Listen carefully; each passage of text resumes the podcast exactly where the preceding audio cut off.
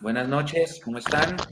¿Cómo me les va? Bienvenidos a este live número 43 de Mundomillos. Hoy quisimos dar un, un paréntesis, un espacio a nuestra última reciente política de invitados y decidimos darnos un espacio nosotros, el equipo, nosotros, eh, los, los integrantes de Mundomillos, para hacer un poquito de catarsis. Un poquito de catarsis porque han pasado muchas cosas, muchas noticias, muchos eventos a lo largo de los últimos días con los cuales mucha gente no está de acuerdo. Entonces, eh, paramos por un momentico la, la política de invitados y vamos a hacer catarsis. Vamos a hacer catarsis hoy. Es una noche de miércoles en la que creo que todos necesitamos desahogarnos un poquito. Literalmente noche de miércoles. La cuarentena está pegando duro eh, en muchos espacios de nuestras vidas. Uno cree que la vida sigue normal, pero no. La cuarentena nos está pegando. Eso no vamos acá a negarlo. Mm, y estos son espacios que necesitamos para, para desahogarnos, para eh, desaforarnos, por decirlo así. Así que le doy la bienvenida a mis compañeros. Juanse, Edu, buenas noches. Ya viene Leo. ¿Qué hubo, Mechu, Juanse, Nico, a toda la gente que se, que se conecta ya a través de Facebook y YouTube? Buenas noches. Eh, sí, sí, un, una noche, por acá por lo menos por mi casa está lloviendo. Noche típica bogotana, la verdad me, me gusta, me, me, gusta mucho. Pero lo que usted dice es muy cierto y yo lo estoy viviendo en carne propia. La cuarentena ya empieza como a, a pasar un poquito la cuenta de cobro, ¿no? Al, al, principio decíamos todos y yo decía como que no y de, después de esto vamos a salir todos mejores y todo bien. Hoy ya no pienso que vamos a salir mejores de esto, creo que vamos a salir siendo peores de lo que somos porque somos una raza muy jodida y creo que vamos a salir peor de lo que somos. El fútbol colombiano va a quedar peor de lo que ya era. Eh, yo tengo un firme propósito de tratar de no ser tan, tan crítico y tan tóxico en algunas cosas, pero es que Millonarios no se ayuda. Y creo que, y creo que esa es el, el, la idea de este, de este live, porque mucha gente dirá, claro, criticar es muy fácil, pararse en la orilla del negativismo va a ser siempre lo más fácil, pero cuando proponen, cuando hacen cosas. Eh, pero creo que la idea de hacer catarsis esta noche, yo creo que es para que soltemos un poco todo lo que nos está pasando. Eh, seguramente todos estamos viviendo cosas personales muy jodidas por la pandemia también. Eh, yo personalmente me preciaba de ser una persona que ponía la cabeza en la almohada y dormía perfectamente. Podía dormir 10 horas seguidas. Ahora no lo estoy pudiendo hacer. Eh, me estoy despertando a la 1 de la mañana y no puedo dormir más. Y anoche, por ejemplo, me pasó una cosa terrible que nunca me ha pasado. Me dio miedo acostarme a dormir. ¿Y esa vaina? Por eso. Porque dije, pucha, me va a acostar a dormir, pero ¿para qué? ¿Para sufrir?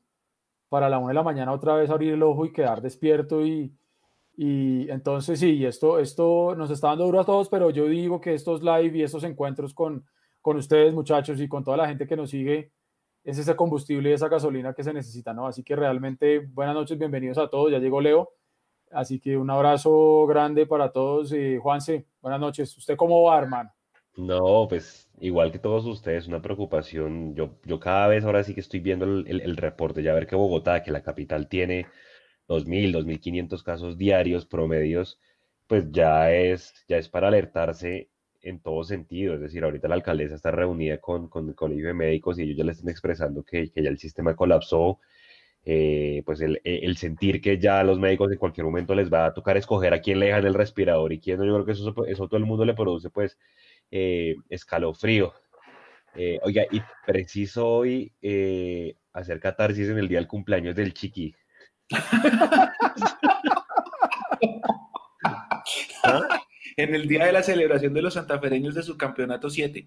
Sí, sí, eso yo creo que, que muchas cosas como que, como que coinciden, pero bueno, no, aquí, aquí con ustedes compartiendo, desahogándonos, yo creo que, que, que lo que decía hecho al principio era verdad, hace falta, digamos, que nosotros seamos como esa voz del hincha y compartamos con ellos y los invitamos a los que están en Facebook y en YouTube que manden sus comentarios, sus, sus, sus expresiones, desahóguense tranquilos, que la idea es compartir con ustedes este, este, espacio y por eso hoy decidimos no invitar a nadie, sino por el contrario, entender la, el, el, el, dolor del hincha en, muchos aspectos, pues porque para nadie es un secreto que en las redes nuestras hemos replicado lo que dice Gamero, lo que dice Serpa, lo que dice Camacho, que le vamos a dar eh, oportunidad a la cantera, la cantera y pues con estos tipos que nos salen para el arco, que puede ser que la rompan, pero, pero yo creo que, que no hay un mensaje claro, ¿no? No es consecuente lo que se dice con lo que se hace.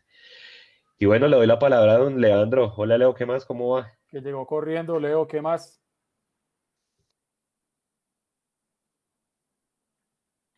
Está en mute. Está en mute, Leo.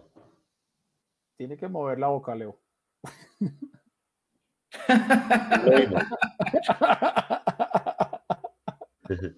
Bueno, mientras Leandro ahí, ahí soluciona los, los, los problemas de audio, eh, en, nuestro, en nuestro Twitter hay una encuesta que, que ya encierra creo que en 10 minutos para que nos ayuden a responderla, donde le preguntamos a la gente en cuál de las tres posiciones creen que se le va a dar más, más opción a la cantera. Digamos que para nosotros, o en lo personal, y creo que con muchos de ustedes coincidimos, Juan Moreno debería ser, digamos, eh, eh, eh, el arquero titular o por lo menos el segundo. pero pues con lo que está haciendo la dirigencia, creo que no, no, no, va a haber posibilidad para él, a pesar de que ya lleva casi desde que 11, 12 años que está acá en la institución, lo poníamos, el, de hecho estuvo hace, de cumpleaños hace poquito, y pues el mensaje obviamente para él debe ser, pues todavía tiene que esperar y, y, esa no es la idea. Entonces lo que preguntábamos en la encuesta es, ¿usted qué, en dónde cree que se le va a dar más opción a, a la cantera? ¿En la defensa, en el mediocampo o, o arriba en la, en la delantera. La idea es que una vez se cierra la encuesta, pues nosotros acá discutamos del tema y la gente nos dé sus, sus, sus opiniones. También en la expectativa del, del, programa poníamos, bueno, la llegada de los arqueros, qué pasa con el arco, si bien Millonarios es, y históricamente no ha sido una institución que le dé mucha, mucho espacio a la cantera, sobre todo en esa posición, ¿no? Ha sido una posición bien jodida que creo que desde cuando me he hecho desde cuadrado, creo que no, no ha habido una, una oportunidad para alguien que venga de abajo, eh, porque bueno, estaban antes quien Anzola y, Roque López, pero que de vez en cuando tapaban cuando realmente no había nadie más, o por, allá, o por allá Andrés Villegas en la Merconorte, pero pues de ahí no se vio más. También hablábamos de, de, del Ricardo Márquez y el, y el regreso de, de, Matías de los Santos. La idea también es hablar hoy del tema mercadeo y bueno, todo lo que nos alcance el tiempo para hoy hasta donde nos podamos desahogar. Entonces, ¿por dónde quieren que arranquemos, Mecho y, y Eduardo. Yo, yo quiero aprovechar antes de arrancar para decirles eh, a todos los oyentes y a todos los internautas que se están conectando con nosotros, ya los vamos a saludar tranquilos, bienvenidos a todos a que se conecten, estamos en Facebook y en YouTube en simultánea, para que ellos también escriban lo que, lo que sienten. Ustedes han escuchado noticias, lamentablemente todo se filtra por otros periodistas y no por medios oficiales, pero ya todo el mundo sabe qué va a pasar todo el mundo sabe que vamos a tener dos arqueros que vienen de Nacional. Todo el mundo sabe que es muy posible que va a llegar Ricardo Márquez. Eh, todo el mundo sabe, porque el jugador lo hizo oficial hoy, que Hansel Zapata ya no está. Que se desahoguen, que opinen, dennos sus opiniones, qué, piensan de lo que está pasando. Ya hay muchos más temas que tiene, que tiene organizados Leandro, pero opinen, opinen con nosotros. Tenemos un, un WhatsApp por si quieren. Eh, anoten este número, 315-750-3380. ¿Quieren mandar notas de voz? Mándenlas. Eso es nuevo, eso es nuevo, novedad de Mundo Millos. de voz. 315-750-3380. Escríbanos. Escribe, Vamos a ponerlo en el. notas de voz y los que están en YouTube y en Facebook escriban. Vamos a ponerlo en el, en el, YouTube. Escriban que aquí cada uno se va a hacer cargo de una red para, para, para leerlos al, eh, al aire. Y ahí Nico está mostrando eh, el comunicado que sacó Hansel Zapata hoy, donde efectivamente él decía que, que luego de haber arreglado por tres años, pues Lastimosamente no se pudo hacer uso de la, de la opción de compra por tema de la pandemia causada por el COVID-19 y dado esto le fue rescindido el, el, contrato laboral. Si quiere empecemos pues por ahí mientras Leo eh, se conecta por todos los que salieron. Eh, haciendo un lado eh, a Wilker, porque a todos claramente nos va a hacer falta. Eh, bien idos todos, Eduardo, todos los que finalizaron. Ah, pues hermano, lo que pasa es que uno tiene que tratar de, separar las cosas, lo cual es difícil. A mí la, la idea de Hansel me, no me parece buena. Yo sí hubiera querido que él se quedara, porque en los partidos en los que lo vimos, cuando peleábamos tanto jugando por la banda que debía jugar, para mí Hansel aportaba. Para mí, para mí sí me parece que, que era un jugador que, que, debió haberse quedado en Millonarios. El tema de Wilker, yo sigo que bien ido. Primero porque yo lo he dicho muchas veces y todos lo hemos sentido, Sabíamos que el papá de Wilker siempre estuvo detrás de él para sacarlo rapidito, rapidito para Europa. Entonces, Muchas veces se le vio al jugador con la cabeza en otro lado o con lesiones fantasmas raras que nunca pudimos comprobar si realmente existieron o no y Wilker simplemente no estaba jugando. Entonces yo creo que el caso de Wilker pues me parece, me parece bien, es decir, además que, que cuando llegó sabíamos que más temprano que tarde iba a pasar. Si se va al debe, y yo creo que yo lo puse en mi cuenta de Twitter en su momento, para mí Wilker se debió haber ido con, con una liga, eh, se fue con la Superliga y nada más, pero, pero creo que sí, sí, el fútbol le quedó viendo un poquito a Wilker y al final, a mi modo de ver, Wilker también nos quedó viendo un poquito a nosotros. Eh, digamos que, que, Hansel se debió quedar, Wilker se debió ir. Eh, digamos que el tema eh, de los demás jugadores, pues hermano, si Millonarios no tiene manera de, de, mantener al Tico Ortiz, por ejemplo, por tema de plata y se fue a jugar a Vietnam, pues ¿qué hacemos? ¿Sí? Eh, el Tico también me parece que llegó y nos obnubiló con sus primeros goles en los primeros partidos y luego bajó un poquito el nivel, pero yo le habría dado el chance y también para mí era un jugador importante. Entonces yo creo que, que en medio de una pandemia con la que estamos, con el fútbol tan, tan jodido de plata como estamos, eh, era más que previsible que pasara todo lo que está pasando, ¿no? ¿Qué dice Mecho? Yo estoy de acuerdo con Edu. Creo que las salidas de, de Moreno, Balanta. Esas sí ni las menciono porque bueno, se daban por hecho, ¿no? Sí, se, se, se daban por hecho y, y, y, creo que están bien, ¿no? Sus contratos sí. terminaban y no, si no hay dinero y el equipo está mal económicamente, pues, ¿para qué?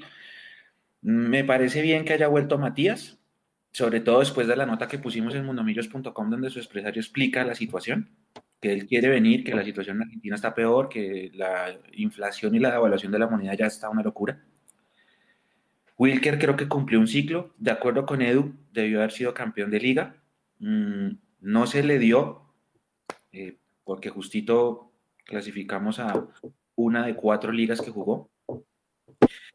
Y, y, lo de Hansel yo también estoy de acuerdo en que no. Usted, Juanse, por números, usted sabe, eh, Hansel Zapata era el mejor asistidor del fútbol colombiano, Mm. Discrepo con todos los hinchas que, que digan que, que, Hansel es un mal jugador. No estoy de acuerdo. Yo me quedo en los números y los números dicen es el mejor asistidor del fútbol colombiano. Lo fue el semestre pasado y estaba creo que punteando ahorita también, ¿cierto, Juanse?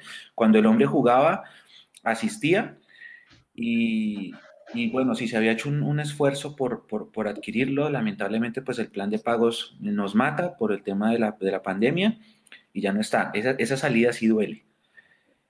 Eh, sobre las llegadas, sí, yo no estoy de acuerdo, creo que con ninguna. De pronto estaré, estaré de acuerdo con, con, con, con Márquez, de pronto, de pronto, eh, más adelante. Pero pues que ahorita que yo diga que se necesita un delantero, no. Y más sobre todo, pues por lo que nos están diciendo que el equipo está quebrado. Y lo de los dos porteros, sí no. O sea, me declaro en total desacuerdo eh, por sus raíces. Don Leo, ahora sí. Aquí hablamos de identidad. ¿Se ¿Será que ahora sí? Ahora Leo, perfectamente. Sí. Bienvenido sí. y su editorial, su editorial número uno, porque Buenas. tiene un montón. no, no, no, no, pues antes, antes que, que editorial y, y demás, eh, primero un cordial saludo para todos los, los amigos de Mundomillos. Estoy esperando a que me cargue el computador porque esto es con carbón. Entonces, eh, ya, ya lo vamos a poner. Eh, yo lo que quiero decirle, pues, como votar a la gente, por favor, cuídense. Creo que Juan se lo estaba diciendo ahorita antes que, que yo que empezara, que yo, que yo llegara tarde. Primero, mil, mil excusas por, por llegar tarde, pero pues mi trabajo no me permitió llegar más temprano. Incluso la semana pasada no pude estar. Eh, yo lo que creo de Millonarios en este momento, queridos amigos, es que el fútbol profesional colombiano en este momento va camino al crematorio. Y creo que Millonarios le está haciendo cortejo fúnebre al fútbol profesional colombiano. Buenas noches para todos. Sí, señor. Así es. Tal Oiga, cual. hablando de cosas, eh, las últimas dos horas se ha visto ya noticias de que varios clubes le han quitado el respaldo al presidente de la DIMAYOR, ¿no? Sí, creo señor. que Bien, ¿no? El Cali arrancó, el Cali arrancó, después, después siguió Millonarios, Santa Fe creo que fue el último que, que, que emitió comunicado. Pero sabe que me- es que eso le iba a decir yo. A mí me parece curioso que el Cali se vio comunicado formal, yo lo vi, lo leí. De Santa Fe vi que también salió comunicado, no lo leí. Pero de Millonarios no hay comunicado, si no estoy mal. O sea, de No, Millonarios medios. la, la versión de Diego Rueda, Y la de que Julián luego Capera, Julián. Capera salió a decir que él le dijo desde hace rato, y, y tiene razón, Julián lo dijo primero, eh, pero de Millonarios no ha salido el, el comunicado, pero no nos debería extrañar, Sí, pues mira Sí. Hansel hoy. es normal, ¿sí? Es decir, me extrañaría donde hubiera salido un comunicado de Millonarios plantándose en su posición, pareciera que es que como que, no sé, no quieren dejar nada por escrito, ¿no será? Bueno, Eh, pero espere, espere, tengo, tengo dos dudas que ustedes me van a ayudar a resolver porque yo, y lo voy a aceptar, he estado un poco alejado de medios por, por el tema del encierro y el trabajo y la cosa. Número uno, ¿cuándo se supone que empiezan entrenamientos? ¿Ya? Hoy, hoy ya regresaron, de hecho, pues a, los, a las prácticas individuales Millonarios ya recibió el, el, el aval, creo que no, no sé si vieron que boletearon a, a Felipe Ah, Vanguero pero- porque estuvo con el tapabocas al revés. Se lo puso al revés, sí. Ah, ¿sí? Oh, Sí. Entonces estaba diciendo que juega como se pone el tapabocas. Pero, pero- Sí, sí. pero entonces, eso, eso empezó hoy, ¿sí o no? Pero en paralelo está este tema de la cuarentena por sectores de, de la alcaldesa, ¿no? Claro. sí. Entonces, en teoría, no todos pueden salir. ¿Cómo, cómo funciona? Sí, ahí, ahí, ahí yo creo que el club, pues el deber ser es que les dé algún tipo de, de permiso eh, especial, pues para desplazarse a, pues porque digamos que eh, ellos deberían salir pues de su sitio de residencia y se desplazan pues hacia la zona norte de la ciudad, que yo no sé si Arrayanes, que es lo más cerca residencial, tenga restricción, creería que no, pero yo creo que es para el desplazamiento de sus lugares a la sede, pero de alguna manera sí deben tener algún tipo de, de, de Sí, permiso. porque, porque la Lo otra cosa es que si ellos salen de alguna de las zonas que está en cuarentena, por ejemplo, si salen de Chapinero, que en este Ujú. momento está en, en la cuarentena estos primeros 14 días Chapinero y otras siete localidades, si salen de Chapinero o alguna de otras siete, no, no deberían hacerlo, de hecho, ¿sí? Y tampoco deberían llegar a una que está también en cuarentena, que digamos que en este caso lo que dice Juanse, pues hay que, saber- hay que pensar si, si Arrayanes alcanza a entrar dentro de, de esa localidad gigante que suba a la parte de abajo de la, Yo de la creo que sí, Edu.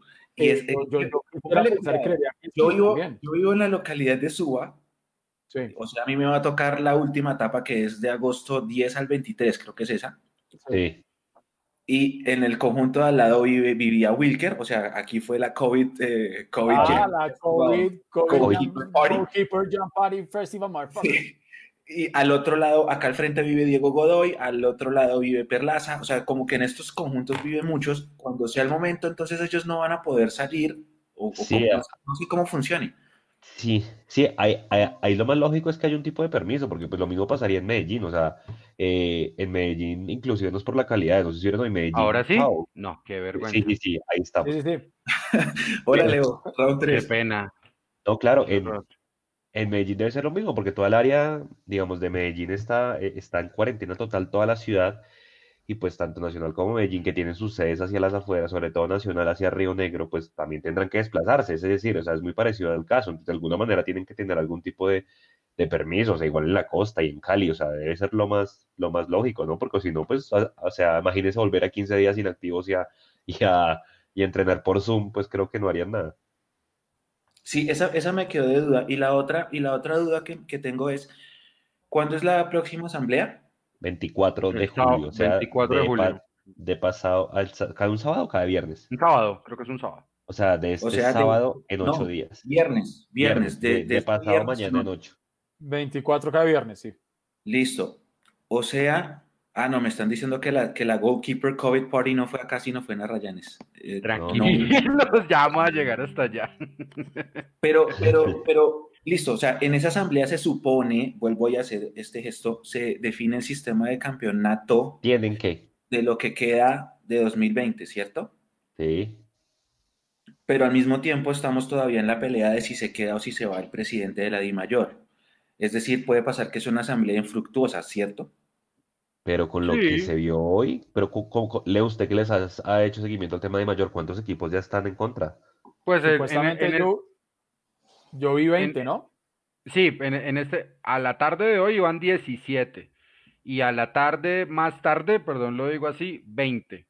Ujú. El- el- la 20, noticia 16 como, exacto, la noticia como tal del día es que el, las dos primeras personas, a ver, para que lo tengamos claro, el contrato de los, los famosos 60 millones de dólares, ese contrato fue, eh, mil disculpas, otra vez las notificaciones, el contrato de los 60 millones de dólares para el fútbol profesional colombiano, Millonarios y el Deportivo Cali ayudaron en la redacción de ese contrato.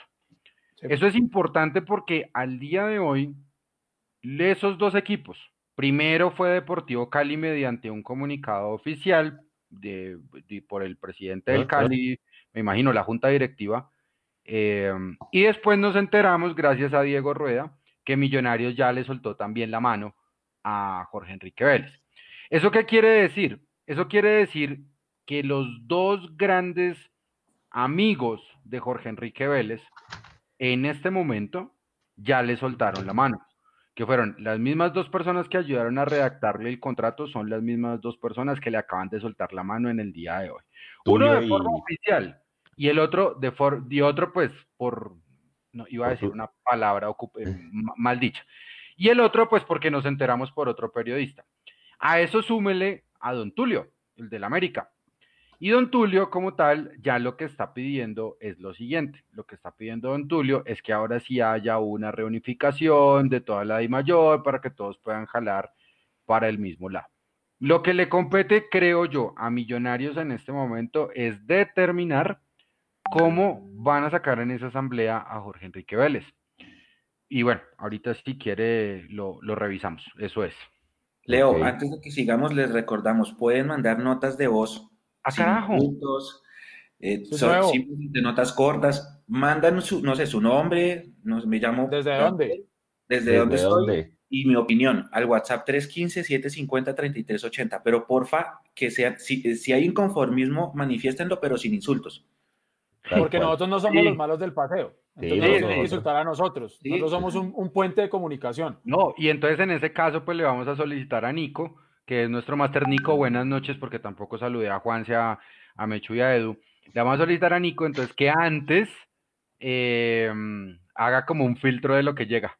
Pues, Sí, como claro. para, para Sí, no sí, sí. salir, para no saludar a, a, no sé, Armando Trampas o, o Sí, sí, Rosa sí. Melano, El vergo me estorba. El vergo me estorba. Sí, que no nos pase como a muchos periodistas. Sí, Sí, sí, sí, sí, exactamente. O sea, que- queremos, queremos leer como, no sé, como... Queremos leer sus trinos y queremos escucharlos al aire, pero por favor con autocensura. Tal Gracias. Sí, cual. sí, sí. Vea, Venga. el listado de los 20 equipos. Dígalos. Real Cartagena, que ya se sabía desde casi siempre. Jaguares, Sí. Junior, Barranquilla Fútbol Club, el Deportivo Cali, Cortuluá, Orso Marzo, Equidad, El Vecino, Millonarios, Tigres, Fortaleza, Bogotá Fútbol Club, Patriotas, Chicó, Llaneros, Huila, Envigado, Río Negro, Cúcuta. Esta información sale del Twitter de Willy Rodríguez. Ok. 20 de Ahí están. 36.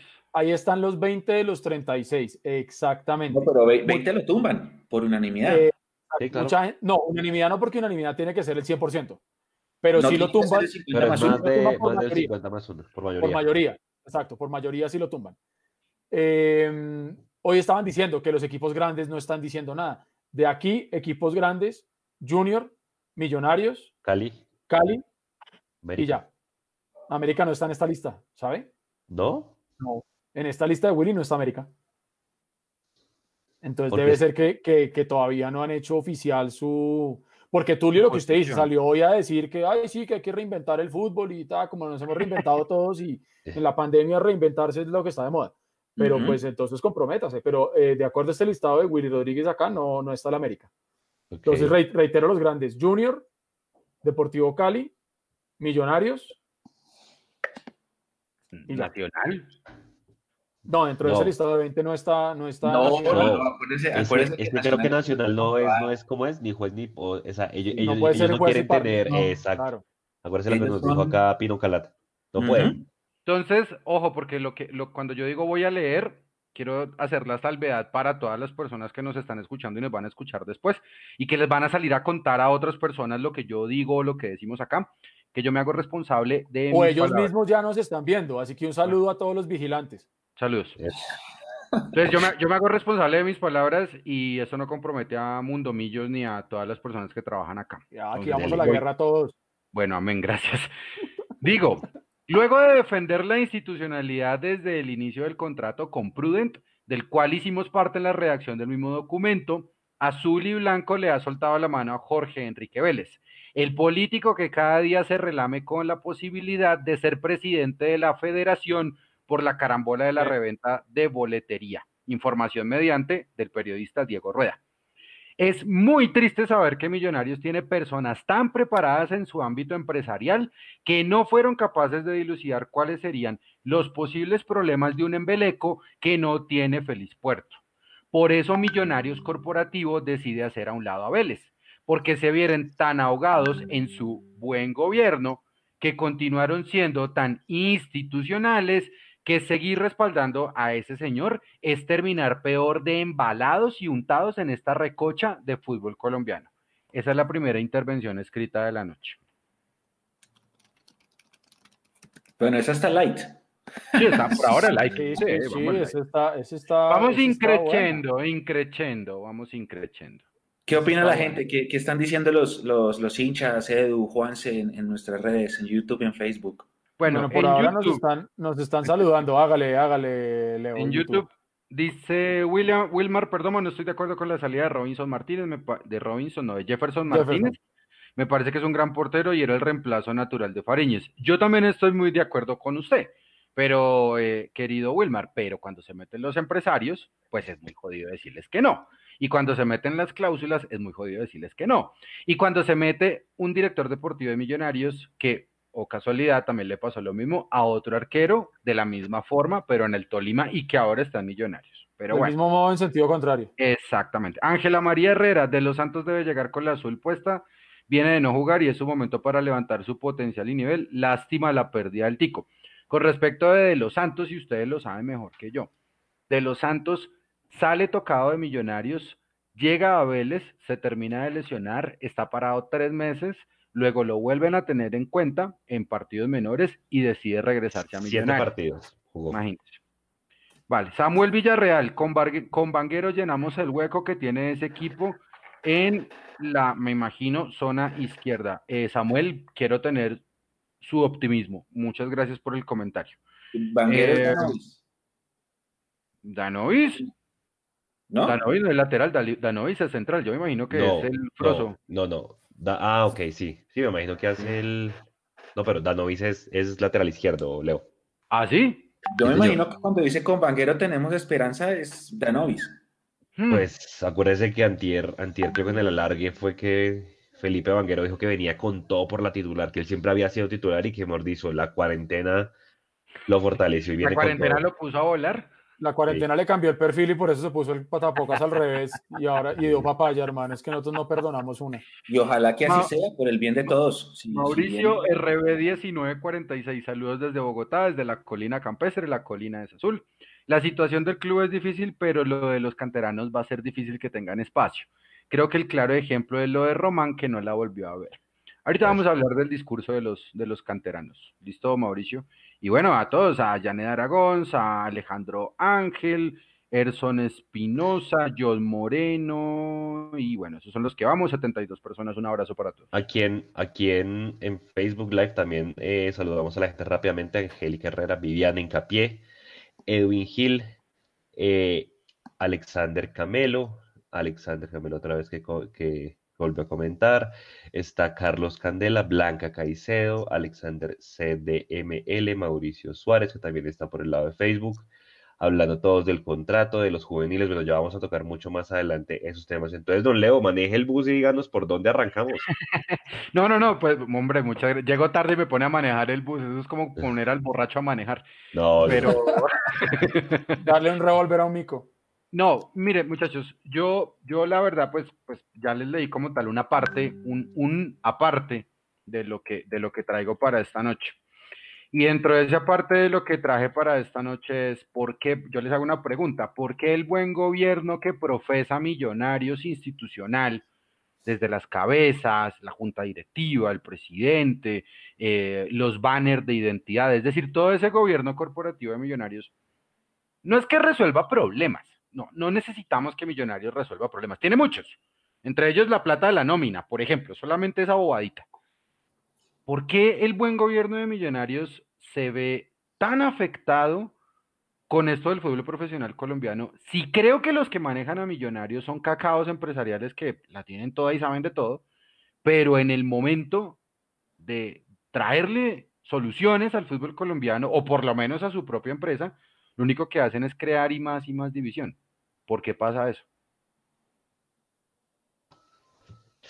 Sí, yo creo que ahí hay un poco lo que decíamos al principio, o sea, hay un discurso muy raro que le, que le dicen a los medios para los cuales hablan, pues, el presidente, el mismo Gamero, pero cuando uno ve ya lo que está pasando de contrataciones, de decir que estamos quebrados, de, de, de pues, porque obviamente el discurso es bonito y como decía Mecho cuando lo pone, que es un muy buen eh, orador, pero cuando uno mira lo que hacen como quien dice, como decía John Mario, ¿se acuerda que la mano derecha no sepa lo que hace tu mano izquierda? O sea, tal cual, tal cual creo que eso es lo que está pasando. Y uno dice, pero bueno, o sea, ¿cuál es, cuál es la realidad de lo que quieren hacer? ¿Qué, ¿Cuál es el objetivo que quieren? Porque realmente uno no ve, uno no ve acciones contundentes de lo que quiere el club. O sea, ¿sí me entiende?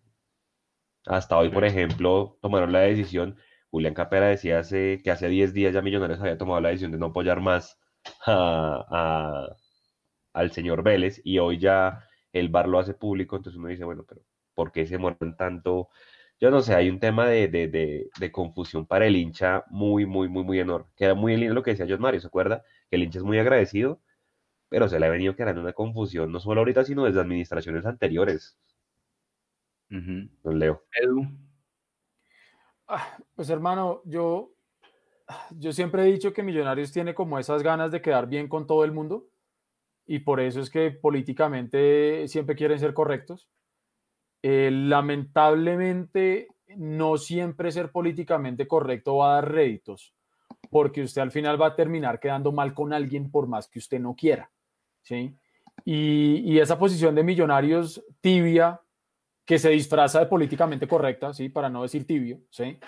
Eh, al final no nos termina entregando nada bueno. ¿sí? Y cuando alguien se atreve a levantar la mano, levantar la voz o decir que se está haciendo las cosas en Millonarios eh, mal o se ponen a hacer diferentes, pues ellos ahí sí no son tan políticamente correctos y salen a, censurar o a, bloquear a la gente.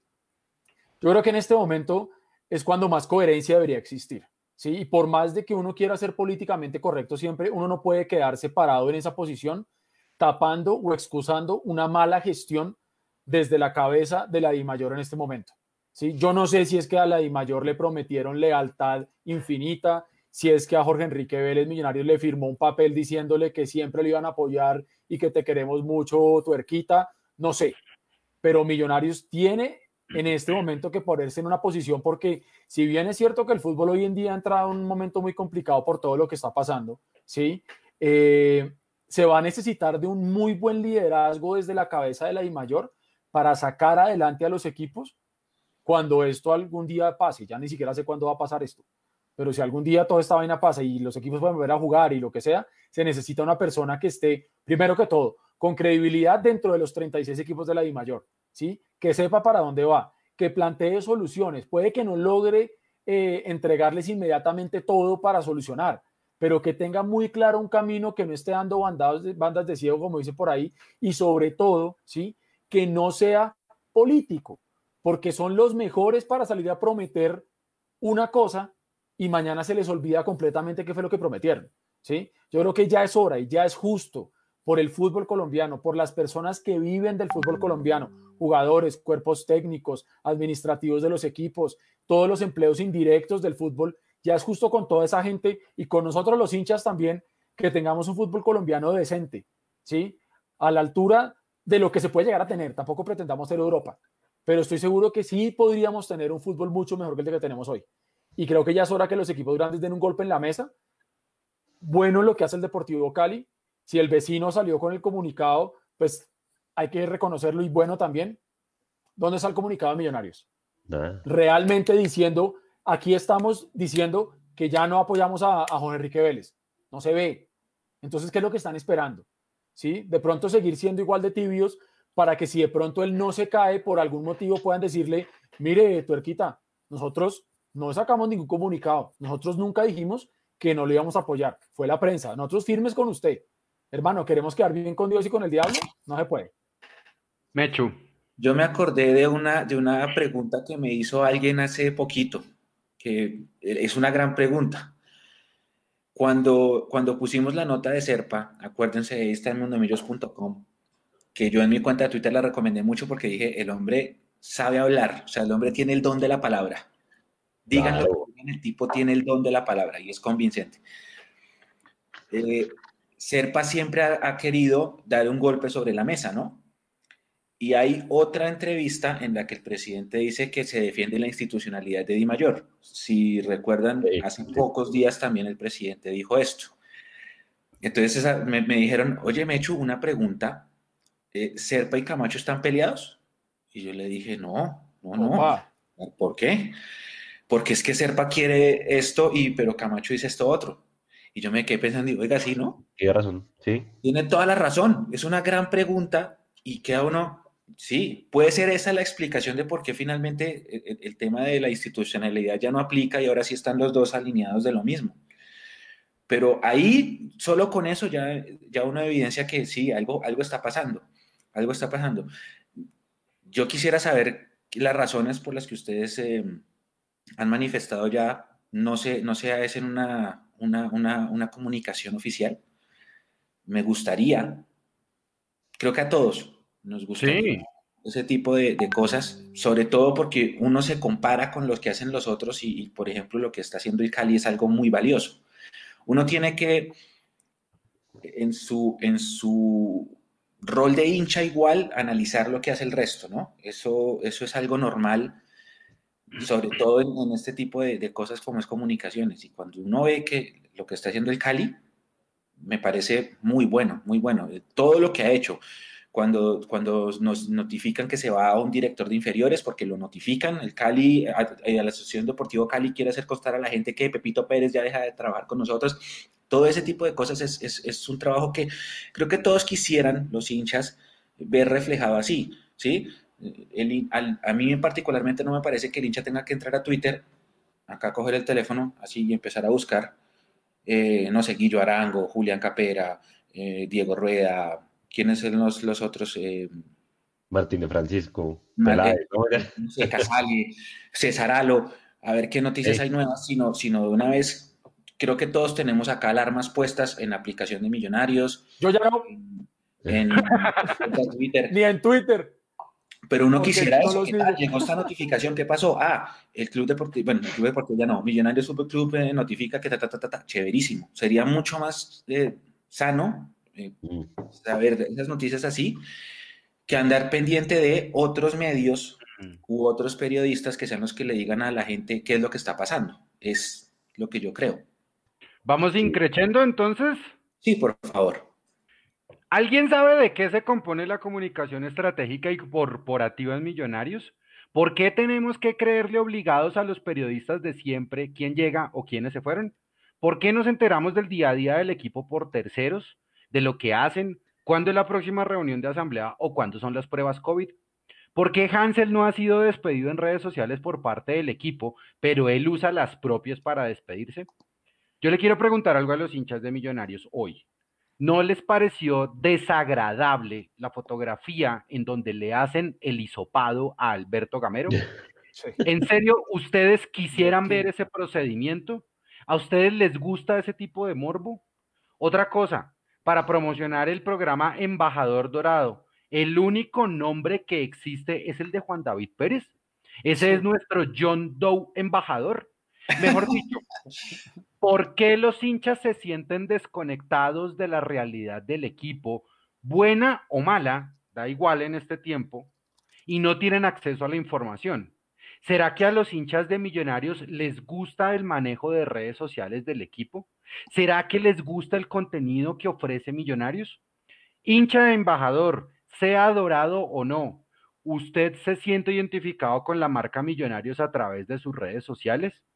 Y por último, en este ítem, ¿por qué se maquilla esa realidad nefasta con camerinos virtuales o entrevistas por Instagram con renombrados humoristas o presentadores de televisión y los propios jugadores?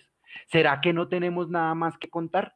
¿No pasa nada más en este momento? Ya sabemos, hombre, que vamos rumbo al abismo, pero joder, es necesario contarle a los hinchas una historia, así sea mala, para ver si todos nos podemos poner de pie cuando vengan las buenas. Millonarios necesita con urgencia, muchachos, una narrativa. Yo, yo quisiera añadir, añadir, a, lo, a, lo, a lo que usted acaba de decir que aparte de todo eso hay una indignación de los abonados porque a los abonados no se les ha dicho nada. Ni gracias. Ni un, exacto, y, ellos consideran, y aquí viene el mismo debate de octubre, ¿se acuerdan de ese programa de octubre eh, post eliminación con, con, no, mentiras, sí, post eliminación, preúltimo partido con Río Negro. Preúltimo partido con Río Negro, sí. En el que se habló de este tema, vuelve, vuelve lo mismo. Entonces, eh, el abonado siente que no, se le, que no se le consiente y empieza entonces la pelea entre el que es abonado y el que no, y el que es el embajador dorado y el que no, por ese tema de que vuelvo y lo digo, para mí es el abonado es más importante que el embajador dorado. Entiendo que por estas épocas en las que el equipo está sin plata, la, única forma o la mejor forma de moverse es promocionando el embajador dorado. Yo compré el paquete de embajador dorado para darle una, un apoyo al club en esta época de pandemia.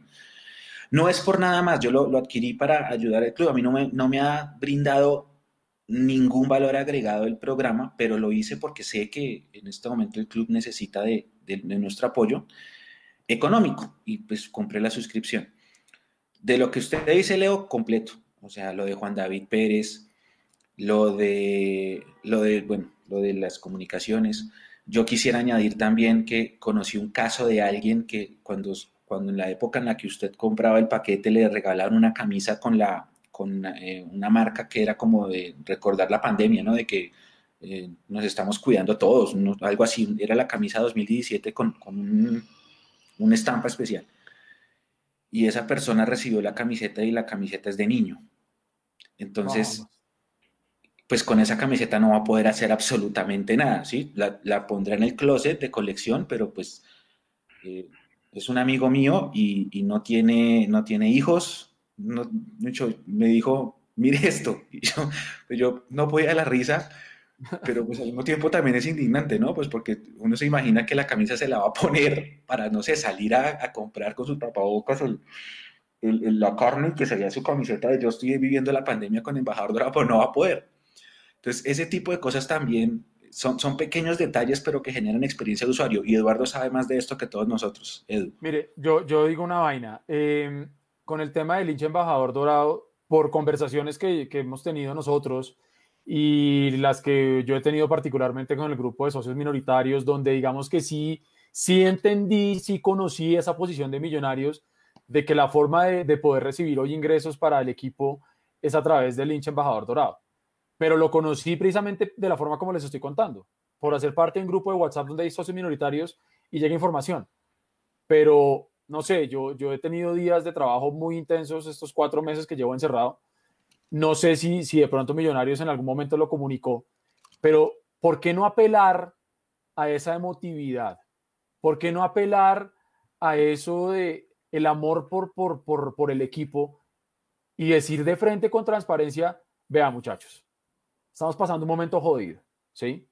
Muy, imagínese usted un spot publicitario a lo argentino, ¿sí me entiende? que cuando uno los ve se le erizaron la piel, ¿me entiende?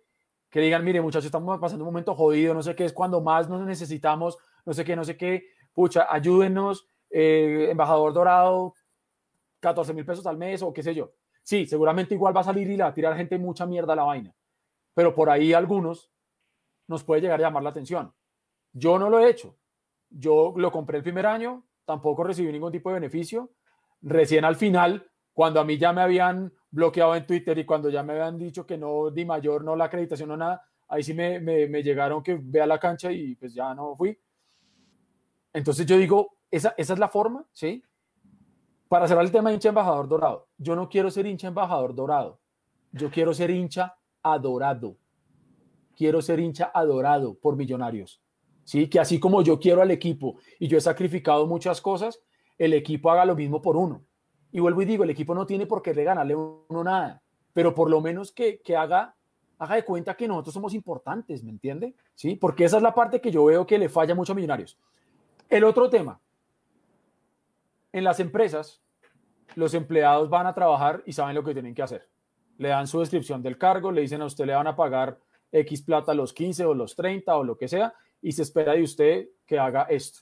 Y sus indicadores de gestión son estos. ¿sí? Y el empleado se siente y trabaja. Luego viene el discurso eterno corporativo de, no, es que la motivación del empleado tiene que venir del mismo. A mi modo de ver falso de toda falsedad. Usted tiene su nivel de motivación interno, sí, pero su empresa también tiene que ayudar a motivarlo. ¿No será de pronto que ese nivel tan bajo que estamos viendo en comunicaciones, eh, en ese tipo de estrategias que estamos esperando y no se da, de pronto es que allá adentro la gente que trabaja para millonarios está tan desmotivada, no entiende dónde está trabajando, porque yo estoy seguro que los que estamos acá, si nos dicen mañana renuncien a sus trabajos y vengan a trabajar para millonarios, yo no lo dudo un segundo y dejo la compañía grande en la que estoy y voy a trabajar a millonarios. Entonces, de pronto no será o que hay una falla al momento de talento humano de escoger a la gente o la gente que está trabajando hoy en día no está bien paga, bien remunerada, no la quieren internamente, no la motivan o qué pasa, porque es que siempre hemos dicho que lo hacen mal. Hoy en día yo quiero pensar, ¿y no será que lo hacemos mal porque la gente que está adentro está mal? No sé, nunca vamos a tener estas respuestas porque no puede ser siempre la misma, la misma eh, tratar de encontrar decir, no, a lo mejor la política corporativa que impide que Minar se comunique con transparencia. Y entonces, ¿para qué tienen a todo ese equipo de gente ahí en redes sociales y vainas si no los dejan hacer nada? No sé. Mm. Tal cual, hay, hay, hay un ejemplo clarísimo que yo creo que, que se recomienda que vean y es, vayan a, Netflix, ahorita que está muy todo el mundo pegado a eso, hay un documental que yo le recomendé a Mechu que es el de Boca, y muestran a un tipo que es el que hace el recorrido por el museo, en la bombonera. Vean, ustedes no se imaginan la pasión con que ese man trabaja. O sea, es impresionante, pero pues porque el man lleva toda la vida, es abonado, tiene su propia silla, el man trabaja para el club. Entonces uno dice, vaya al Museo Millonarios a ver si lo atienden de alguna manera conociendo la historia y demás. Yo creo que los que han ido al recorrido del Museo Millonarios se han dado cuenta que es algo muy transaccional y yo creo que uno como, como hincha espera otra cosa. Y yo creo que lo que dice Eduardo tiene razón, o sea, si, bien no todo el mundo, o sea, no la que paga la nómina, la que hace el tema administrativo, tiene que ser hincha, pero lo, a ver, que empiecen a detectar cuáles son esos momentos y, y, Eduardo sabe eso, cuáles son los momentos de verdad del hincha con su equipo, del cliente. Y en esos momentos de verdad se tiene que poner gente que interactúe y que genere un impacto significativo, si no, vamos a seguir en las mismas.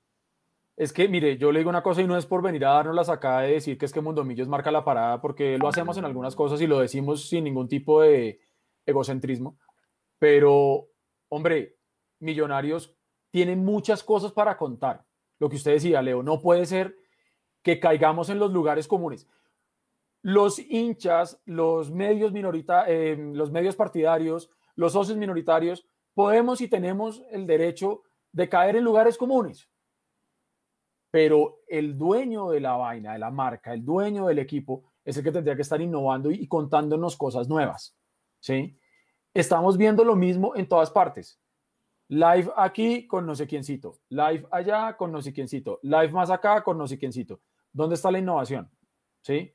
Nosotros hacemos esto porque nosotros, aparte de la vida en Mundomillos, tenemos un trabajo que mantener y que cuidar en este momento sobre todo. ¿sí? Ellos están 100% metidos en eso y su trabajo es ese, ¿Dónde está la innovación? ¿Dónde está eso que dice Juanse de poderse conectar genuinamente y con transparencia con la gente? ¿Sí? O sea, ¿dónde está eso de acerquémonos a la gente?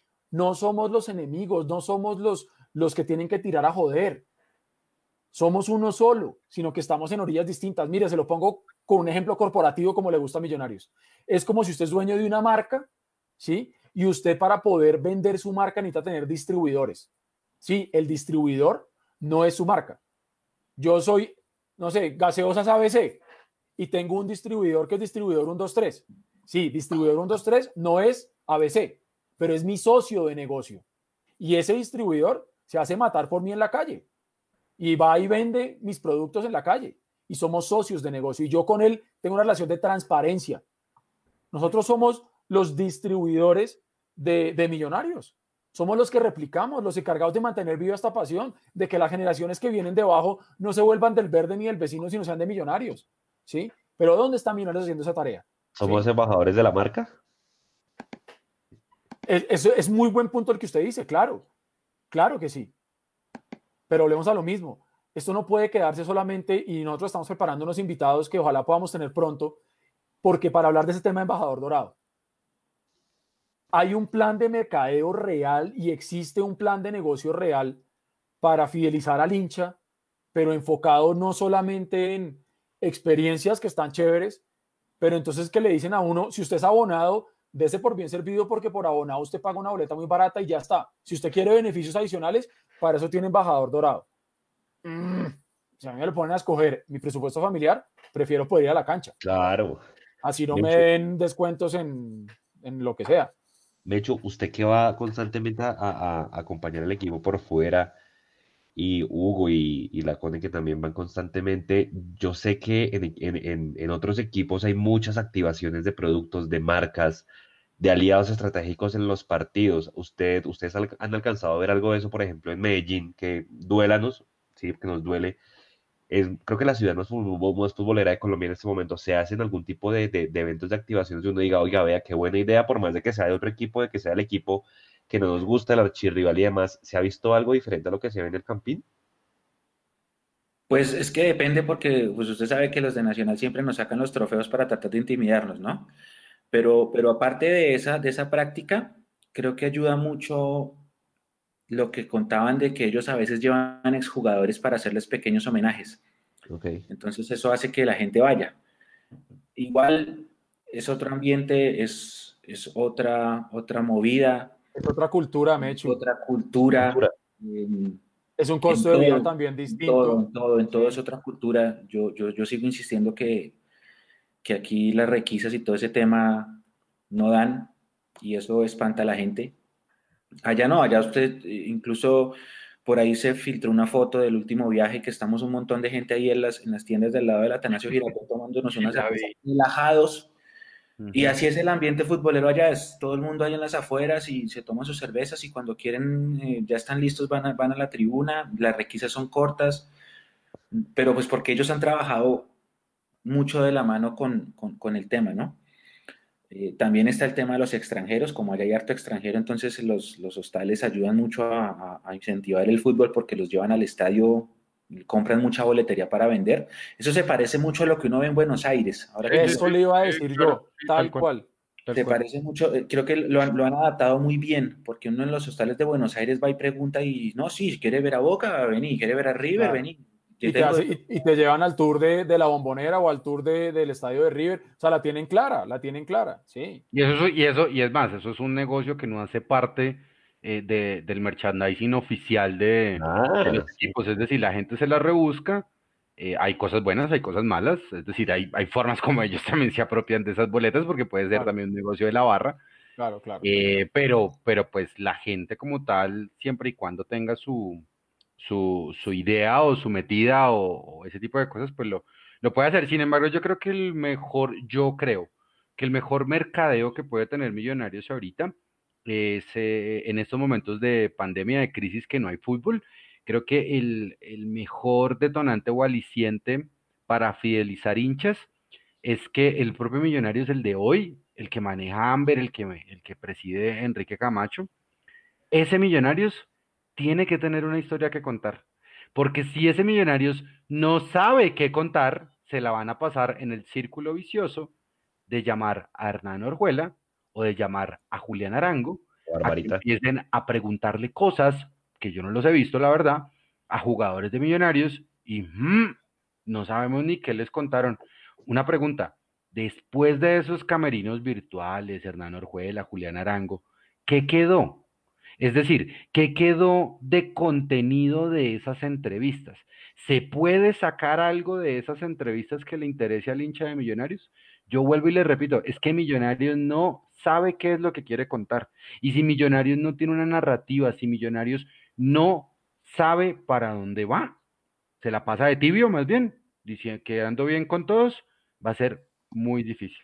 Mire Muy una cosa, mire una cosa que nos dicen aquí, que nos dicen aquí en, en YouTube, que como decía yo al principio, a veces proponer es lo más difícil. Y aquí estoy viendo una, una, una propuesta que me parece maravillosa, que dice DAX 2001, DAX 2001. Nos dice, bueno, nos dice varias cosas, pero dice em, que vendieran camisetas clásicas con dorsales como la de Iguarán Claro, se agotan o sea, en un día. Eso hace parte de esa historia que está diciendo Leandro, por ejemplo. No tenemos un Iguarán que contar, no tenemos un Pájaro Juárez que contar, no tenemos un Di Stéfano que contar, ¿sí? O sea, no podemos hacer eso. No podemos, un no, no podemos sacar un buzo conmemorativo de Goicochea, por ejemplo. En es- este momento, como está diciendo Leandro, que es tan complicado recibir ingresos, no podemos seguir vendiendo la misma camiseta de la temporada porque no estamos en el mismo momento. Estamos en un momento donde, como se ha caspeado tanto la palabra de reinventarse, y acá en serio, ojalá nos estén viendo en Millonarios, y si no, como ya le hicieron llegar muchas veces estos live, los que nos ven, por favor háganselo llegar, díganle. Aquí hay un hincha de Millonarios DAX 2001 que está dando ideas muy buenas. Y le apuesto que usted saca eso, y por lo menos mi esposa me preguntó hace poquito qué quiero de cumpleaños que hace cerca. No tengo ni idea, hermano. O sea, estoy también tan deprimido y tan vuelto mierda muchas cosas que no, no tengo ni idea. Pero Mm. si me pusieran esa camiseta de Iguarán en la tienda azul, le puedo decir a mi esposa, ¿sabes qué? Quiero la camiseta de Iguarán de la tienda azul. O quiero, Sí. quiero la del pájaro Juárez. O quiero el buzo de Goicochea. ¿Sí? O quiero, qué sé yo. ¿Sí? Esta es cuestión de meterle un poquito de amor a la vaina, hermano.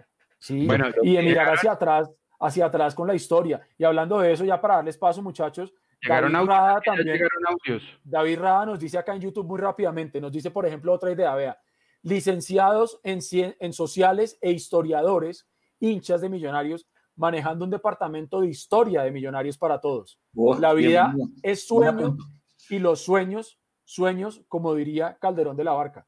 Mire, Correcto. hay buenas ideas en un live que estamos teniendo a las 9 y 10 de la noche de una noche lluviosa en Bogotá. Bien, sigan Bueno. muchachos. Gracias. Em, ¿Cuándo fue la última vez? ¿Cuándo fue la última vez que pasó eso, Leo? Pa- pa- para, para cerrar el tema. Y creo que la última vez que pasó algo similar, que Millonarios le dio por sacar algo y que sacó en un día fue la película del más veces campeón. ¿Se acuerdan? sí, Que sí, eso hubo alboroto por todo lado, que se acabó en menos de nada. qué bueno. creo la camiseta del Dorado. La camiseta que tenía atrás acá, acá dentro de la tirilla, pues Serial. allá adentro. No, no, donde decía el, el mejor equipo del mundo. Creo que decía eso. El, el- el- viejo, eso se, se agotó. Yo no la tengo. Alcancé a comprarle a mi, a mi hermana y se la regalé. Y yo me quedé sin la mía. Yo, yo tengo la, la, la versión 2011, pero esa que es conmemorativa 2012, que fue con la que jugamos la Sudamericana. no Sí. la tengo. Sí, sí, sí. tampoco. Eso, Bueno. por ejemplo. Había Bueno, un audio por ahí, Leo. El Sí, señor, el señor, eh, gracias Nicolás, el señor Alexander Camelo, entonces nos dice esto esta noche en Mundo Millos Live. Yo pienso que, que Millonarios en vez de atraer al hincha lo ha alejado del estadio. Lo alejado del estadio porque se le olvidó atraer al hincha con esos buenos jugadores, esas buenas contrataciones. Le hacen falta ídolos. No hay ídolos en Millonarios. A ver, ¿cuáles hay ahorita? Nada. No pasa nada con ninguno de los jugadores. No es ese Millonarios de, de los 90, de los 80, el 87, 88, un Millonarios que, que daba miedo donde fuera. Si iba a Barranquilla, si iba a Medellín, donde fuera, producía. Y entonces hemos, hemos perdido esa identidad. Pienso que es un equipo grande y con un equipo grande, a ver, la hinchada económicamente podría ayudar mucho, pero si nos alejan del estadio. No entiendo por qué no sacan a ese a ese presidente de bajo peso que tiene Millonarios, de poco perfil. No entiendo, gracias. Vale, no, Alexander, muchísimas gracias por, por sus comentarios. Yo, yo para redondear y, y pasar entonces, si les parece bien al siguiente tema, que es lo de contrataciones y, y todo ese tipo de vainas. Yo ¿me, les me permite Sí, una claro, pero por favor, cosita. Mechu.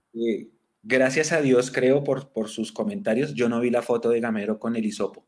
Uy, yo sí Menos la vi. mal. Fatal, Menos fatal. mal. Sí, pobre. Qué horrible. Y acá están No, diciendo en el chat de YouTube que fue terrible, que de muy mal gusto. No, no, de, de pésimo gusto.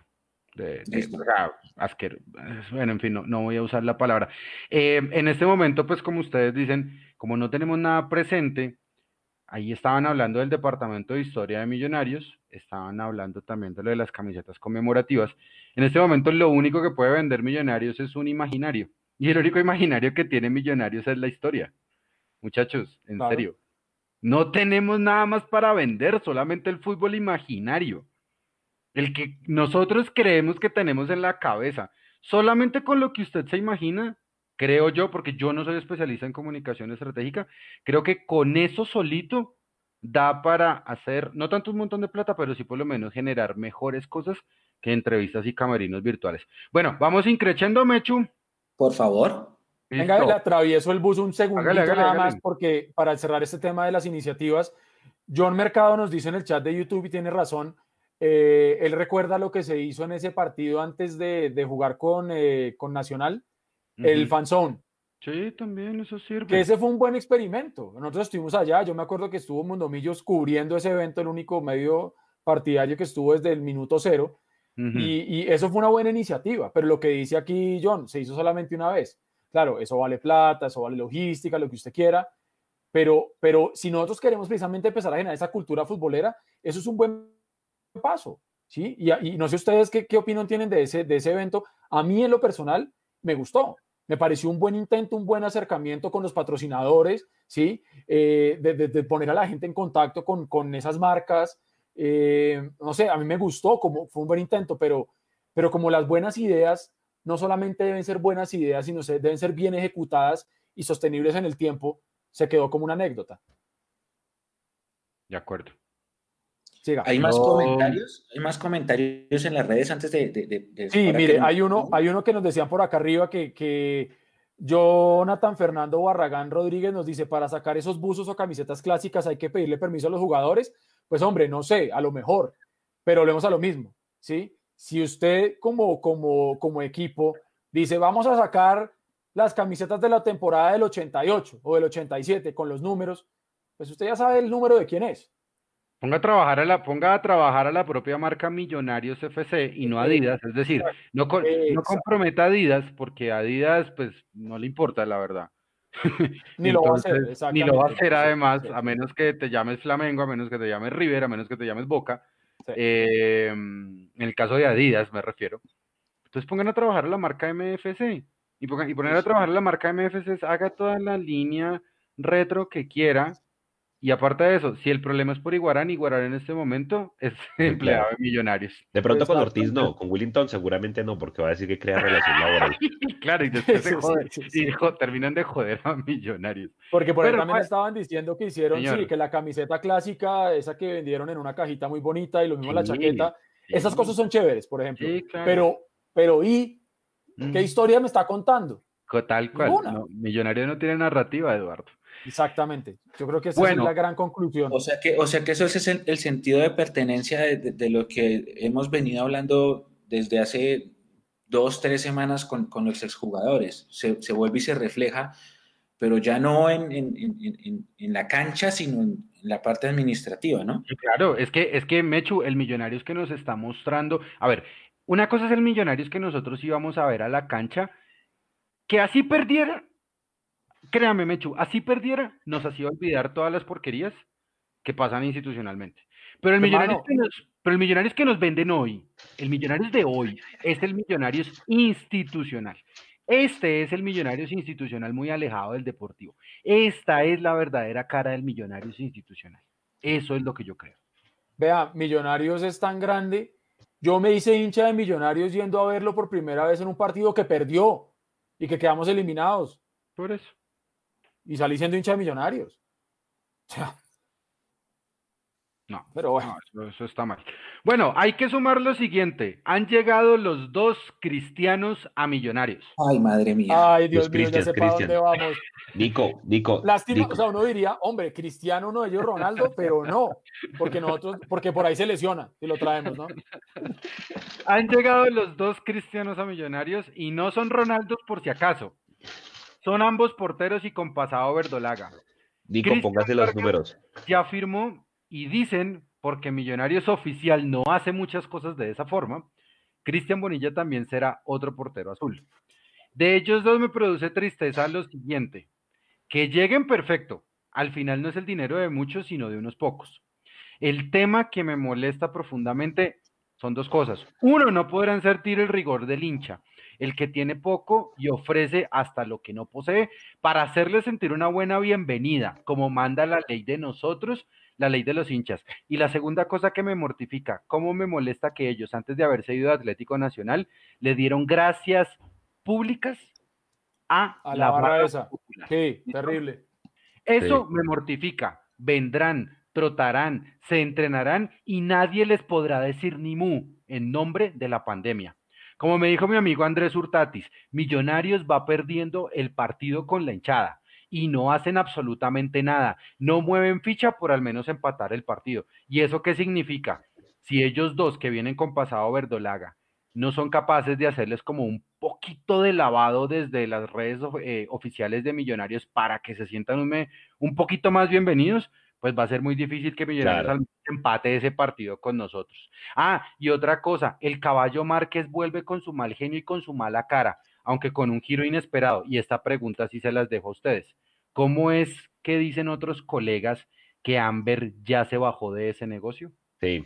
¿Ah, sí? Antes, sí. Sí, sí, sí. sí. Antes de a hacer esa al- triangulación con Lens, pero como que ya no es por ahí la vuelta, Como que se bajaron del Como bus, que fue directamente con Millonarios. Tal cual. Antes de, Ah, o antes- sea, ya no es, ya no es eh, voy a comprar una casa y la pongo en la avenida Báltica, sino ya Exacto. Sí, no, eh, ya el presidente, ya, el- ya, ya, ya- ya el presidente de la Unión dijo que había hecho el arreglo directamente con, con Millonarios. Lo- lo- creo que lo que estaba pendiente para oficializarlo era arreglar el salario con el, con el jugador. Pero oiga, antes de ir a los delanteros, ya Nico está poniendo en la pantalla las, digamos, las estadísticas más significativas de los dos arqueros, arrancando con Bonilla, que está ahí en la pantalla. Cristian Bonilla tiene 27 años, 1,89 de estatura, jugó cuatro partidos este año, solo alcanzó a jugar cuatro pues hasta que se paró el fútbol, pero el año pasado, en todo el año jugó solamente siete partidos, lo mismo que jugó Matías en Vélez. O sea, el tipo viene sin ritmo alguno. Es perfil Eh, perfecto para Millonarios. Sí.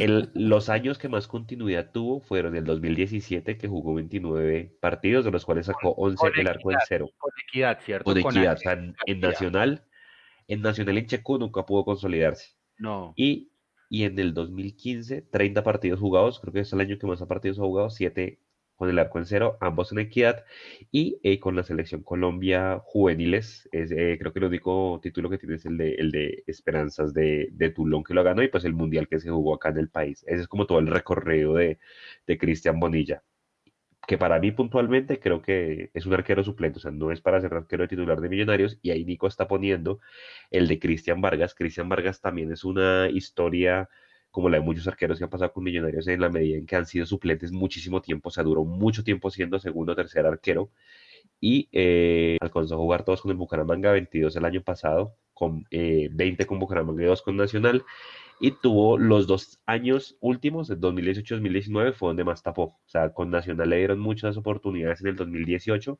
y el año pasado pues tapó casi todo el año con, eh, todo el último semestre, perdón, con el Atlético Bucaramanga. O sea, si usted me lo pone en números, que yo no estoy de acuerdo con, con ninguno de los dos, es decir, para mí Juan, Juan Moreno ya merece una oportunidad, pero si me pone a escoger quién debería ser el titular, creo que Vargas por continuidad y por, y por nivel, yo par veces lo vi tapar y no, no es tan malo, pero igual no es el arquero para millonarios.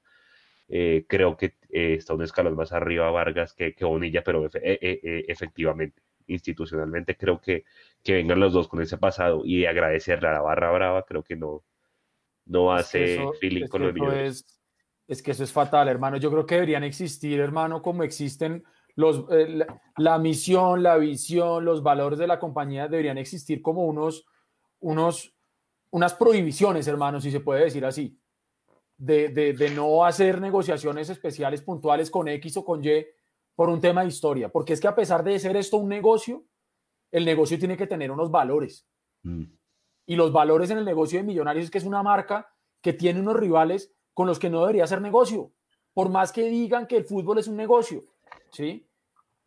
Por ejemplo, y no digo que, que hagamos eso, pero simplemente es para demostrar que sí existen ese tipo de cosas. Eh, en México, las Chivas, no estoy, si no estoy mal, no son los que solamente juegan con jugadores mexicanos, Sí. por ejemplo, Entonces no digo que lleguemos a eso porque en Colombia pues no, ¿sí? Pero, pero sí se puede tener un modelo de negocio claro de decir millonario se va a manejar así. Así como cuando uno lanza un producto, un carro nuevo, lo que sea, dice, mire, mi, mi target, mi público objetivo es este, súper específico, clarísimo, y para ellos les entrego un producto así. ¿sí? Les voy a entregar un carro con, no sé, con un motor X, porque es que no le voy a llevar un motor Y. Las marcas toman esas decisiones. ¿sí? Hay marcas que dicen, yo a Colombia no traigo motores de 5.000 centímetros cúbicos porque no se venden y no los va a llevar porque pierdo plata. Punto. Lo mismo acá. Yo no hago negocios con X o con Y porque va en contra de mi historia. Muy jodido, Tal cual. muy tal difícil. cual. Es que los jugadores solamente están en ese lado, allá en esa Pero, loma. Eduardo, Vamos, hermano. No, no, no, no, espere, no, pero es que, pero es que yo no le veo ningún problema con que venga un jugador de Nacional a Millonarios. Créame que yo no le veo ningún problema. Yo sí. Vuelvo- sí. no, yo no, yo no le veo tanto problema por una sencilla razón. Porque es que cuando vinieron Giovanni Arrechea, cuando vino Gerardo Bedoya, cuando vino Carmelo Valencia, cuando vino Bueno, yo sé para dónde va usted y puede ¿A tener- voy? Por lo menos cuando llegaron, la gente le hizo sentir a ese tipo de jugadores que venían de Nacional, hey, es que usted llegó a Millonarios. Si no lo hacen corporativamente, si no lo hacían corporativamente, la gente se encargó de eso. Por eso es que me indigna la llegada de Bonilla y me indigna la llegada de Vargas. Porque es que ahora la gente, los hinchas de verdad de Millonarios, qué pena muchachos, pues si hago como una segmentación ahí eh, de, de estrato, pero los hinchas de verdad de Millonarios son los encargados de decirle a ese tipo de jugadores a dónde llegaron. Eso no lo hace el presidente, eso no lo hacen los representantes, eso lo hacemos usted. nosotros. Sí. Entonces, a ese tipo de jugadores, todos se fueron y creo que muy agradecidos. Fernando Uribe, ya me acordé del otro. Sí, de ejemplo. acuerdo. Fernando Uribe, todos ellos se llegaron como tal con ese rótulo que le estamos endilgando a Bonilla de Vargas, pero con la gran diferencia que a ellos, a estos dos que llegan, no se les va a poder decir ni mu, porque no les vamos a poder acercar, porque no vamos a poder ir a ruedas de prensa, porque ellos van a entrenar con total tranquilidad y les vale un huevo lo que nosotros les digamos hoy acá. Lo que pasa, Leo, lo que pasa es que hay que definir eh, el cómo. Por ejemplo, el caso de Doya, en el caso de Doya creo que hubo, mejor dicho, tocó separar gente en la finca, fue un caso que, que, que se iba poniendo pesado, que llegó, yo no sé si hay que, si hay que llevar a la gente que lo sepa decir, porque acuérdense que Fernando Uribe también nos decía el caso de la otra, de la Sí, otra orilla, sí, sí, ¿no? sí. Que lo Sí, que llevaron lo- y, le- y- yo no sé qué le lo- dijeron. Lo apretaron duro y no, y no funcionó, claro. sí. Yo, yo entiendo con Bedoya que aquí pasó lo mismo, o sea, algo, algo similar y, y- y bueno, el tipo rindió, pero pues porque era un tipo que tenía millas, o sea, por más de que sea país y demás, el tipo rindió, pero pues ha pasado casos que viene, no, Orlando Berrío, ¿se acuerda de Orlando Berrío? Pero mire que no hubo tanta, pero no hubo tanta hostilidad con Berrío como la pudo haber con Bedoya. No, no, pero esperemos un, un segundo, ahora sí yo meto la cuchara. Son diferentes administraciones y diferentes momentos. Sí, señor. Gerardo Bedoya lo pidió el técnico de turno y, y lo mismo pasó con Iván Hurtado, lo pidió Quintabani. Era otra administración y eran jugadores top de su momento, lo que, lo que traía ese, ese- en esa época López. Pero ahora vamos al otro lado de la moneda. La palabra, es que en, en en todo el texto faltó la palabra sobrados. Estamos trayendo sobrados. Ah, ya le entendí. Orlando de Río, Julián eh, estos dos. En su momento Fernando Uribe venía de su ser suplente. Lo que pasa es que eso Sí. fue un acierto, pero era suplente allá. Sí. Entonces estamos trayendo sobrados. Si uno va a traer eh, el mejor jugador, pues de allá, no sé, listo, de pronto, pero estamos trayendo A Harlan. sobras. No, a Harlan Barrera, por A ejemplo. Harlan. Pero como están las cosas, están mucho más cerca ellos de llevarse jugadores importantes nuestros que al revés. Ah, Claro. no, sí, eso es clarísimo. O sea, nosotros Claro. somos, mejor dicho, o sea, nos dejamos desbaratar y nos queremos armar con las obras de otro lado. Y yo creo que está generando mucha resistencia a la llegada de estos dos arqueros, porque aparte de todo, súmele que es que le estarían quitando la posibilidad de seguir creciendo a un canterano como Juan Moreno. Entonces yo creo que también tiene ese componente adicional, ¿sí? Y para ligar un poco con lo que estaba diciendo Juan hace un momento de la hinchada apretando, yo no soy amigo de que la hinchada vaya y apriete en el hotel, en el- la, la sede de entrenamiento, porque me parece que eso, eso ya, ya tiene otro tinte. ¿Sabe a mí dónde me gusta que- o me gustaría que apretáramos En realmente? el estadio. en el estadio, en claro. la cancha, donde lo que haga la hinchada tendrá legitimidad, ¿sí? Donde el arquero cuando salga y pise esa cancha y vea a 30 mil personas encima diciéndole, mira dónde llegaste, por ahí la cosa sí puede ser distinta. Es que, es que ¿sí? estos dos. Pero perdón, es que no tenemos perdón. ni siquiera 30 mil en el campín. No, Somos los no mismos solo 10 mil de siempre últimamente. 10 No mil no vamos a hacer sentir rigor. No, y, y no solo eso, Eduardo. Es que no, no, no van a sentir nada. Cayeron como gatos parados. Exacto. Y es que igual atrás que adelante. lo hemos dicho muchas veces. Los jugadores que llegan a Millonarios no tienen la culpa. Si a usted lo llaman de un lado y le dicen, venga, lo contrato aquí para llegar a trabajar acá, pues bueno, yo voy, buenísimo. Cayeron parados, se les apareció la Virgen. ¿sí?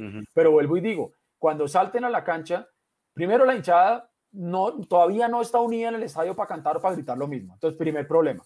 Segundo, ¿qué rigor pueden hacer sentir 10 o 12 mil o 13 mil personas? ¿Sí? Ninguno. Entonces, claro, llegan súper cómodos, llegan a la capital del país, donde hay prensa, donde a pesar del, del tráfico y lo que sean y lo que dicen las, las personas que viven afuera de Bogotá, lo malo que es, pero todos quieren estar acá y todos quieren venir acá, ¿sí? Y todos quieren jugar contra Millonarios y todos quieren llegar al Campín, ¿sí? Entonces, claro, llegan a- a- al lugar donde siempre quisieron estar y pues por ahí se aguantarán uno o dos mesecitos de pronto de rigor de la gente medio emberracada en redes, que nosotros lo vemos porque estamos en las redes, ¿sí? Pero si esos arqueros no tienen redes o no las ven, no van a sentir nada. Y estaremos nosotros solos escupiendo para arriba, donde el veneno que escupimos para tratar de hacerle sentir rigor solamente nos va a volver a nosotros. Y estaremos generando ese inconformismo entre nosotros, agarrándonos entre nosotros y los, los otros locos que acaban de llegar toteados de la risa, cobrándole ya millonarios su sueldo y, y frescos. Juanse,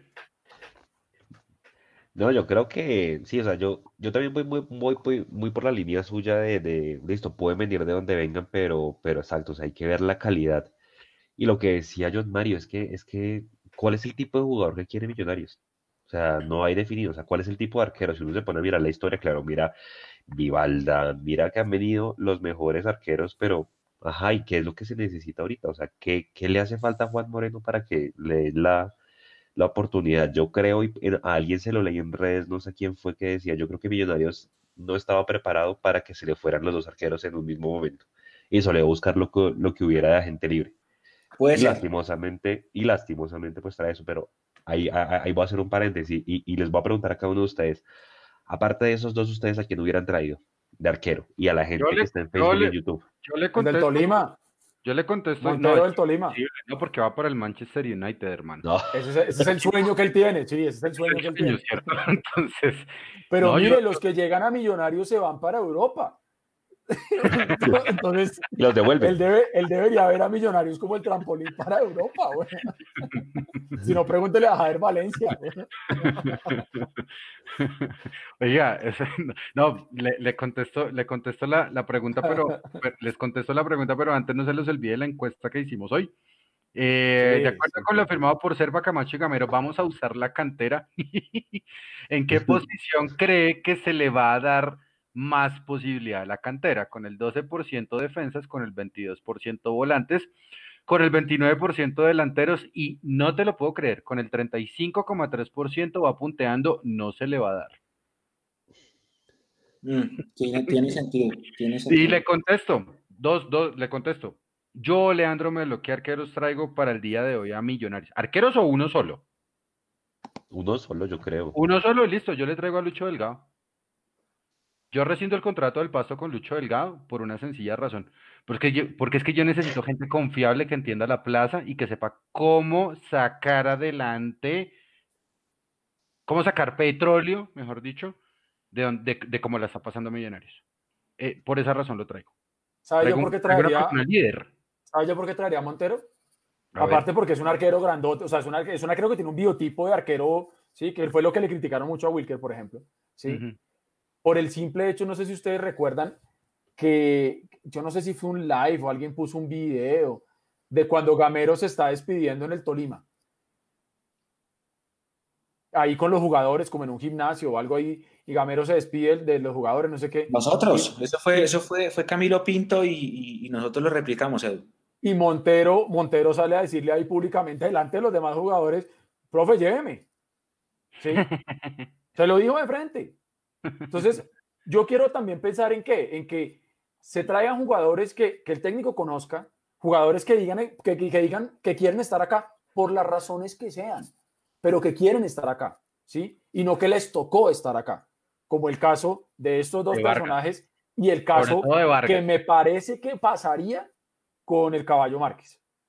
Porque él ya había dicho que no, que me iba para Nacional de Portugal y que no sé qué, bla, Sí. bla, bla. Mire, Y, y va a llegar también- aquí a hacer mala cara. güey. Edu es experto millonarios en meterse en esos calentados con y más con un muchacho del que ya se ha dicho y, te, y, y ya me queda muy claro que es un muchacho mal geniado y busca pleitos. Y acá lo dijo Así Pache que- también. Y acá lo dijo Pache también. Mechu, Exacto. ¿cuál le gustaría a usted de arquero? Sí, No, yo hubiera, yo hubiera hecho lo posible por retener a Jefferson.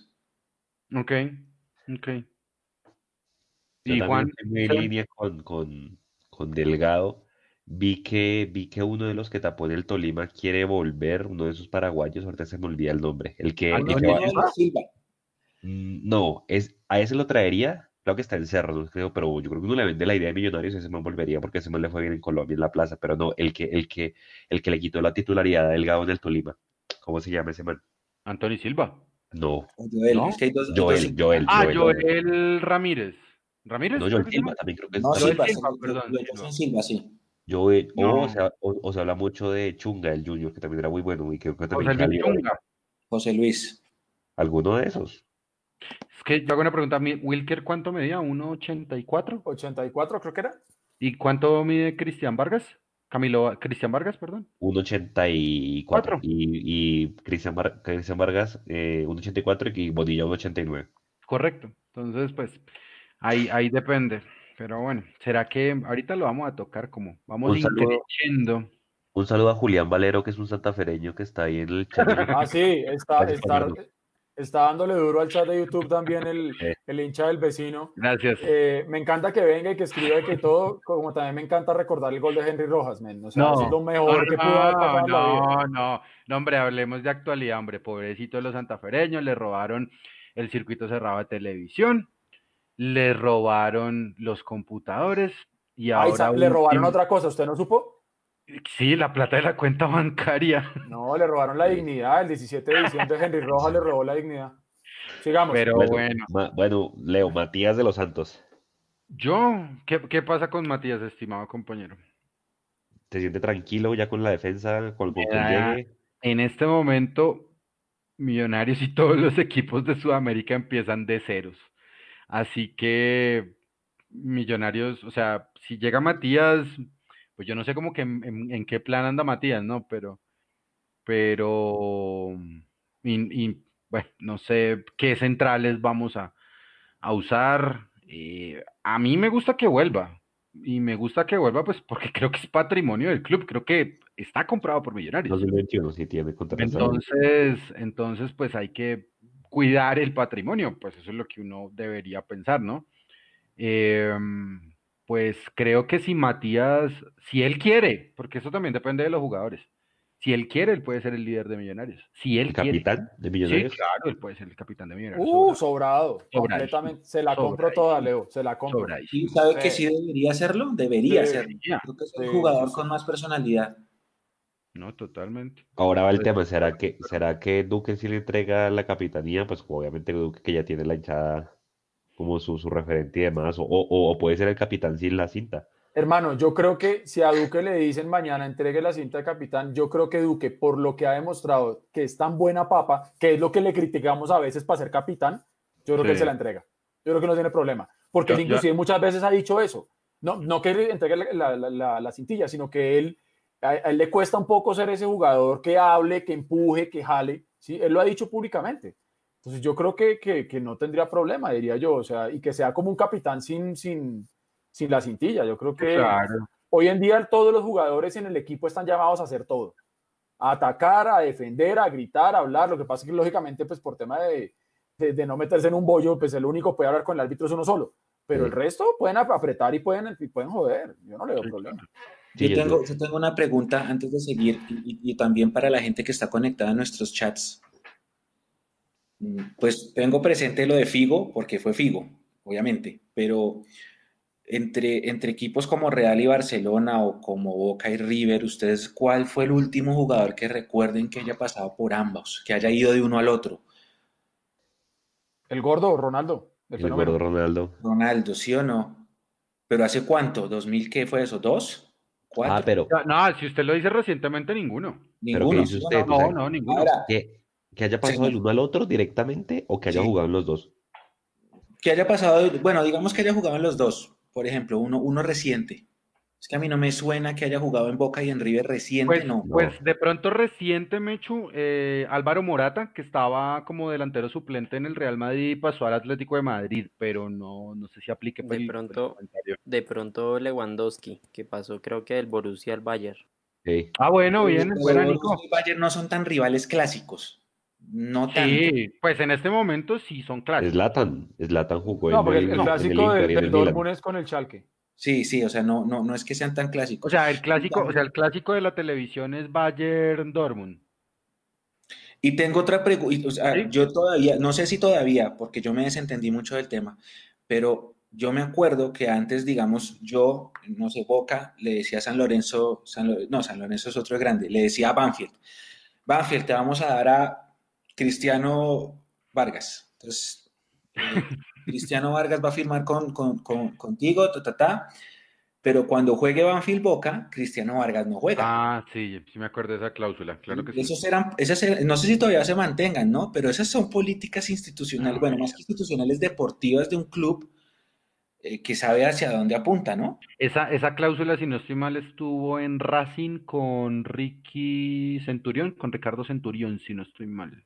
Vea, aquí están hablando en el chat de YouTube. Maidana salió campeón Eh. en River y Boca. Y jugó en Boca, Nos sí, dijo señor. Andrés Moya. Eh, Gracias. más arribita nos decía Dax 2001 Garequi- Gareca y Ruggeri de Boca River. También. Pero hace muchos años. Pero hace muchos Sí. años. Sí, ese- eso También nos así. dice, bueno, acá lo de, lo de Ronaldo del Barcelona pasó primero al Inter y de ahí pasó al Real. Eh, También nos mencionan Maidana, que pasó de Boca a River. Bueno, si ahí la gente está conectada. Pero, pero Mechu, ¿cuál es la Eh, idea de ese comentario? Me- no, no, no, Que- logro- que- no capichi. que uno no trae sobras del rival. Me mantengo en que uno Ah. no trae sobras de su rival más acérrimo. Sí, eso no. eso- Ahora, si usted se va, si usted se va a lo largo de la historia, la cantidad de jugadores que han pasado por Millonarios y Santa Fe, muchísimos. Muchísimos. Por ahí está incluso la nota en mundomillos.com. ¿Cuántos jugadores han todos. pasado por los dos equipos bogotanos? Y en todas las posiciones, además. Pero, pero los, los tiempos han cambiado y pasionalmente eso ya son cosas que ya no son tan soportables como antes. Además, antes, el Millonarios de antes se traía lo mejor de los demás. ¿Sí? Eh, millonarios, cuando Millonarios era Millonarios, Nacional era chiquito, chiquititititico, y, Millonarios lo que hacía era ir a Nacional y traerse lo mejor de ellos para acá, porque era un equipo chiquititititito.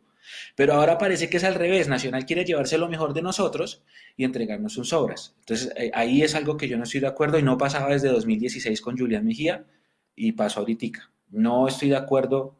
Uno claro. tiene que, eso es identidad. Perdón, es una opinión personal. Está bien. Oiga, increchendo.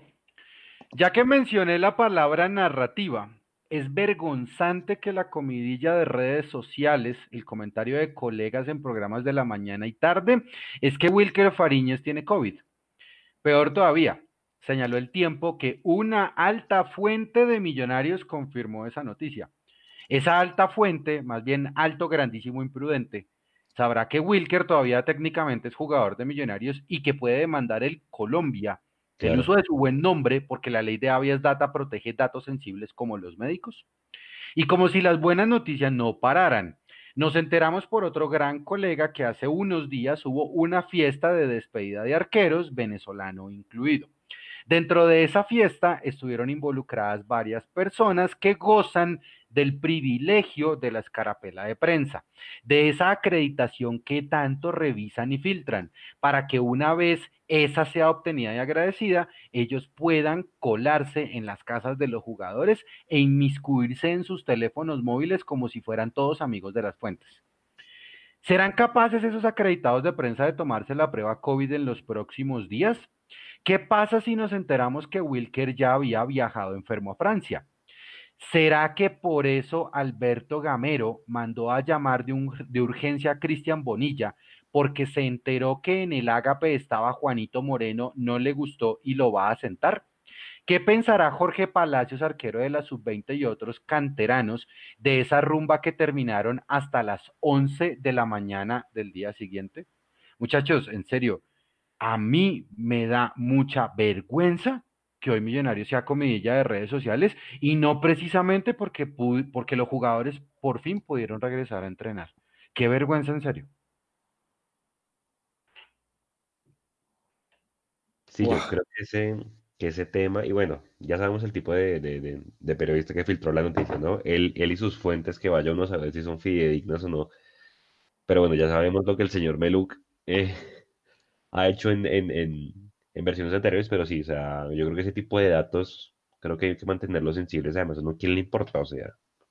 Y además que ese afán de tener esa chiva y de querer decir, mire, yo lo dije primero y, y, no, no aportan nada a la discusión, es decir, eh, pues, pero bueno, en fin, o sea, no, no, no, no sé, no sé, no sé. A mí, a mí eh, cuando, cuando, cuando se, se, hizo la comunicación, esa sí acertada, de, que salieron tres jugadores positivos y que ya están en cuarentena y toda la cosa.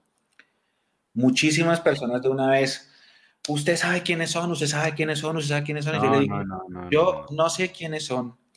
Y si supiera quiénes son, no les voy a decir. No, pero es que a quién le interesa. Porque no me interesa, no me interesa. Hay, hay temas que son sensibles, ¿sí?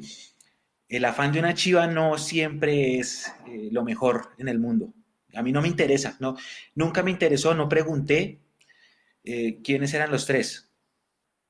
¿Por qué? Porque ¿para qué? Eh, hay, que proteger la, privacidad, la salud de las personas y ¿para qué? ¿A qué viene el caso saber quiénes fueron? No, no, a mí no, la verdad ni me interesó que se recuperen y que estén de vuelta próximamente. Como tampoco me parece más allá de, si hay gustos personales o no por un jugador u otro, eh, desearle el mal a alguien o empezar a decir, oye, ojalá que uno de los contagiados fuera este. Eh, eso también me parece una mala práctica y lo tengo que decir.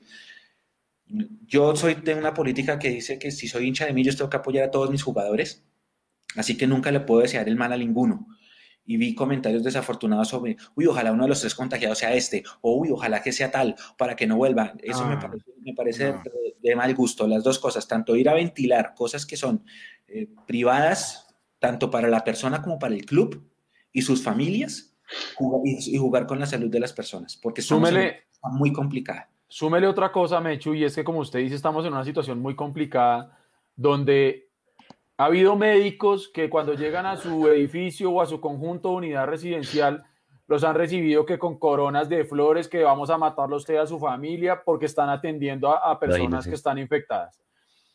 También se han, han, ha habido rumores, ¿no? De que entonces que si en un edificio hay una persona infectada, entonces le han escrito en la pared que váyase del apartamento porque vamos a matar a sus hijos porque usted está enfermo. Entonces imagina lo que puede llegar a pasar si se filtra esa información irresponsable se dan los nombres de los jugadores que sean y las personas que viven en el conjunto con ellos por algún motivo no les gusta el fútbol o son hinchas de algún otro equipo, que empiecen también a joder la vida. O sea, es que estamos viviendo un momento tan complicado y tan delicado que hay que tener un poquitico de sensibilidad. No genera ningún tipo de noticia dar o no el nombre de los que están con la enfermedad de millonarios.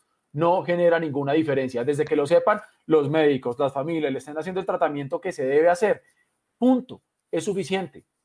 O sea, no vivamos más del morbo porque finalmente no nos va a llevar a ningún lado. Sí, o sea, todos sabemos que eso vende y que eso genera clics.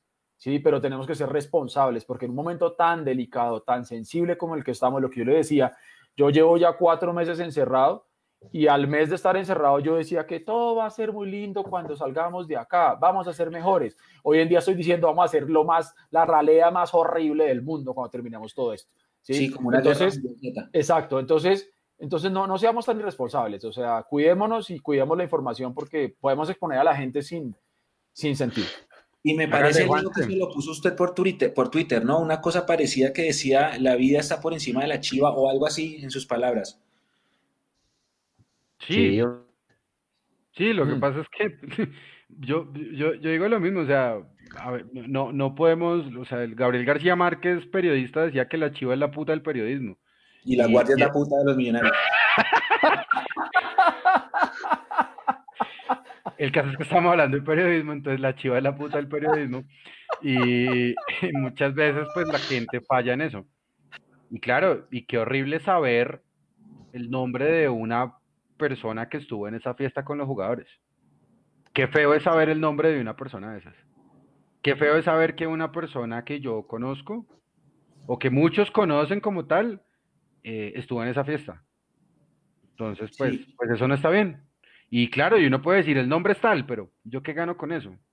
Yo no gano nada, Nada. con eso. Nosotros no ganamos nada con eso. Irrelevante. Nosotros, nosotros- para mí es irrelevante que todos estén bien y que las personas que fueron a ese, a ese ágape de los arqueros, porque no solo fueron arqueros, fueron muchas personas más, estén bien y que tengan la precaución de hacerse la prueba. Punto. Antes de pasar a Juanse, Sí, señor. porque Juanse ha hecho un ejercicio muy, muy positivo, ya vamos a mirarlo, eh, con respecto a, a- a este tema de, los, de, la, de la fiesta y, y la cosa. Eh, ojalá, ojalá no haya pasado a mayores, ojalá todo esté bien, ojalá eh, quienes estuvieron, que ya se hicieron la prueba, hayan salido positivos. Ojalá no vaya, no, no vaya a pasar esto a, a- a incidentes más graves. Em, y, y bueno, Juanse, dele, dele, dele con, con su Sí, ejercicio. sí, siga, siga, No, siga. frescos. completo, muy, muy completo lo que usted, lo que usted nos preparó. Yo hice, yo hice el ejercicio de, bueno, venga, ya, ya mirando con lo que hay. O sea, si usted fuera gamero, ¿qué pone a jugar? Pues póngale que ya llegamos al pico de la pandemia, nos fuimos a jugar al eje, al eje cafetero, donde sea, porque yo realmente pienso que, que Claudia López, por allá de aquí a septiembre, no va a prestar el camping. Yo no sé cómo van a hacer, la verdad. O, o sea, de hecho, ningún estadio de Bogotá. Pero yo hice cuatro nóminas, espero que ahí se vean en la, en la, en la pantalla, ya Nicolás está proyectando, y es con lo que hay usted cómo formaría, un poco lo que que decirle al hinchas, tenga en cuenta que ya Santiago Montoya está recuperado, ya está, tiene el alta médica y deportiva para jugar. Eh, ¿cuánto tiempo le darían? Yo creo que está en deuda bastante. Las lesiones no, no lo han ayudado, pero ahí hay cuatro nóminas, cuatro sistemas de juego.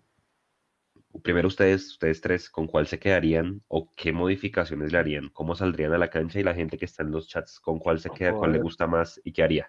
Es que, es que yo soy bielcista, Juanse, entonces me queda como, como, como, como difícil, pero más allá de los, de los nombres, eh, confiando como todo, veo, veo como tal que usted pone, por ejemplo, pone siempre como delanteros y como referencia a, a Arango, y solamente tiene uno con Abadía de punta. Sí, Es más, en una formación no usa Arango. no, Pues bueno, Abadía puede ser el recambio de, de Chicho o de pero Márquez. si es, o de Márquez, pero si es como por amplitud de juego, yo me voy por la cuarta. A mí me gusta esa idea que usted tiene de, mandar a Iron sobre la derecha, perdón, de mandar a Godoy con McAllister a la izquierda, eh, porque ellos dos creo que se, se medio complementaron muy bien. Qué pena que me toca tomar el celular así, porque en esa cuarta no veo, no veo, espere, no veo quién es el, el, el, que va por, por derecha. Ya, ahora sí, Pereira. Pereira. Pereira y Iron se ven, se ven bien. Y atrás, pues usted puede poner cuatro, hasta cinco. Duque hasta le puede jugar de quinto, de quinto defensa. Así que yo me voy con la cuarta, con Iron y Godoy por fuera y, y Chicharango como, como titular. La como 4-1, la 4-1, 2-1. 4-1, 2-3. Ajá. Sí. 4, 1, 2, 3. Eduardo, ¿con A cuál? mí me gusta. Pues, Me parece interesante el análisis que acaba de hacer, que acaba de hacer Leo. Me parece, me parece chévere. Eh, pero yo, yo digamos que sí. Me gusta mucho, por ejemplo, esa primera, la de la izquierda con Arango y Iron arriba. sí, es buena parece- también. Me parece muy 4-4-2. interesante. Me parece interesante y exacto, es un 4-4-2 que, ¿se, acuerdan alguna vez cuando hablamos acá de qué tipo de, táctica nos gustaba? Nosotros yo dije 4-4-2 porque era lo con la que yo había jugado. Eh, esa, esa me gusta, sobre todo porque yo digo, nosotros tenemos que tener delanteros adelante que, que lo que decíamos hasta el momento, que le metan miedo a la gente. Iron es un goleador, le mete miedo. El Chicho ha mostrado que cuando la tiene, la mete. Y, y es de los, que, de los que se anima, por ejemplo, a patear de afuera. Eso me gusta de, de, de esos dos ahí arriba. ¿Sí? McAllister por la banda me gusta porque yo le recuerdo, por ejemplo, ese partido con Nacional en el torneo ESPN, creo que fue, donde, donde hizo y deshizo por esa. Por, me gusta mucho verlo ahí por, por, por ese lado. Y al otro lado está. La cascarita. Ahí Sí, está la claro. cascarita. ah, Es que no veo un carajo. Román. Román. Ah, ok, ok, ok. Román, para tener atrás a Perlaza. Duque Carrillo en la mitad me parece interesante. Yo me iría con esa, ¿sabe? Sí, le daría la oportunidad a esa. Román de, de extremo. Sí, sí, sí, sí, sí. Sí, porque sabemos que, hermano, pensando sobre todo en el tema de que a Román y a los jugadores de, de nosotros tienen que jugar. Tienen que jugar. Entonces tenemos que buscar la manera de que tengan minutos y de que jueguen, ¿sí? Porque si no volvemos a lo mismo, van a volver a ser bonitas anécdotas de que sí, que tuvimos en algún momento a un Andrés Felipe Román y ¡ah! nunca más lo volvimos a ver y se perdió en el limbo, ¿sí? Es arriesgada, pero me parece interesante. Sí, Duque Carrillo en la mitad yo creo que es un buen filtro, me parece interesante. Y bueno, y los cuatro de atrás, como dice, como dice Leo, ya viendo un Matías ahí en la mitad, yo estaría muy tranquilo, un Vargas que ha demostrado bien las cosas, eh, Bertel Perlaza y bueno, el arquero sí. ¿Y Montoya recambio o lo manda de titular? No, yo creo que Montoya tendría que entrar de recambio. O sea, porque es que todos quisiéramos verlo ya, pero, pero mire, si, si un jugador después de una lesión de esas se demora tanto tiempo en volver a coger ritmo, entrenando todos los días, ¿sí? Y, y, un par de minutos, pues ahora... Yo creo, yo creo, Eduardo... ¿Cuánto tiempo le va a tomar a Montoya? Porque la alta médica ya la tiene. Es que Pero la futbolística, ¿cuánto tiempo le va a tomar si no hay competencia? Yo creo, yo creo, Eduardo, que es a, la par de sus compañeros. Entonces, eso puede ser una ventaja para él y ojalá le vaya supremamente bien. Pero hay algo que me aterra de las formaciones de, de Juanse, y es que están los mismos dos centrales siempre. Sí, esa era mi preocupación. entonces, entonces, ¿cuáles son los recambios de centrales? Pues está Brainer Paz, creo que está, me imagino. Y Ginás. Y Ginás. Y son los únicos dos recambios que tenemos para los centrales. Es decir, Millonarios compra dos arqueros, pero no trae un central adicional porque confía en Matías y aparte de eso viene, tiene Vargas. Pero ¿qué pasa si se lesiona Vargas? ¿Se acuerdan del profesor Pinto? Entonces le, toca, le, toca ir, le toca ir a improvisar con, con Brainer Paz con un perfil que no es. Con Felipe Jaramillo de central, ¿se acuerdan? ¡Qué horror! Eh, eh, eh, yo, me, yo, me, acuerdo siempre de Richard Páez, ojalá lo tengamos pronto acá en Mundo Millos Live. Una vez que nosotros perdimos un clásico de Copa, ese día se deschavetó, estaba de mal genio con José Mera y puso a Ganiza Ortiz de central. Ojalá algún día le ojalá algún día le preguntemos esa anécdota. ¿Cómo? El día que nos metieron 50 El día que nos metieron 58 por Copa Colombia, sí, señor. Mm. No, pues es que fueron cuatro goles en los últimos cuatro minutos. no, eso fue, un, eso fue, un, desastre. Y puteadas de camerino. Ojalá algún día él nos cuente nos cuente esa historia, porque yo sí me acuerdo como si fuera. Lo que pasa, Leo, es que eso fue en el 2000 y como salimos campeones nadie se acuerda. Pero sí, ese partido claro, pero ese partido fue horrible. Fue terrible, terrible. Y el Kim Blanco regaló cuatro goles ahí en esos cinco minutos finales. Sí, sí, sí, sí, sí. Pero volviendo al tema, no tenemos recambio para los centrales. O sea, tenemos extremos, tenemos volantes, tenemos, yo a mí me hace, ahorita mencionaba usted al Kim Blanco, a mí me hace falta el perro de presa en el centro del campo. Que no tenemos. el volante raspador, el que va leal, el Johnny Ramírez, el, eh, ¿cómo se llama? El mismo el Kim Blanco, hace rato no lo tenemos. El Felipe Jaramillo que deslumbró en Leones no lo tenemos, y eso que jugaba era más como defensa central. Viejo, o sea, me preocupan los centrales, pues ya arqueros hasta tenemos de sobra, pero y los centrales, adelante hasta también tenemos recambio, y los centrales. Y los laterales, porque hay que tener recambio también con Vanguero, ¿no? Pues digo yo, no sé. Mire, digamos las, las formaciones que estamos viendo en pantalla, porque recordemos que hay gente que nos va a oír después, entonces, eh, y a lo mejor no, no están por YouTube, sino lo hacen a través de Spotify o de, Apple Podcast. Entonces tenemos una que es, eh, bueno, tenga, dejamos esas dos ahí y, miramos. Entonces hay una que tiene a, a, Juanito Moreno como arquero, Vanguero, Vargas, Matías, Perlaza, Duque Pereira, Silva, Montoya, Iron, Arango. Esa es una. Y la otra que tenemos en pantalla en este momento, Juanito Moreno también, Vanguero, Vargas, Matías, Perlaza, Duque, Silva, Pereira, Godoy, Iron y Arango arriba. Esas son dos. Y Nico, si puede ponerse las otras dos, porfa. Mientras vamos, mientras vamos eh, saludando a la gente aquí en, en, ahí, ahí está. La otra, Vargas, el, nuevo arquero de Millonarios. Cristiano, Cristiano Vargas. Cristiano Vargas, por favor. Cristiano Vargas, Bertel, Vargas el bueno, Matías Perlaza, Duque Carrillo, Silva Román, Arango Iron.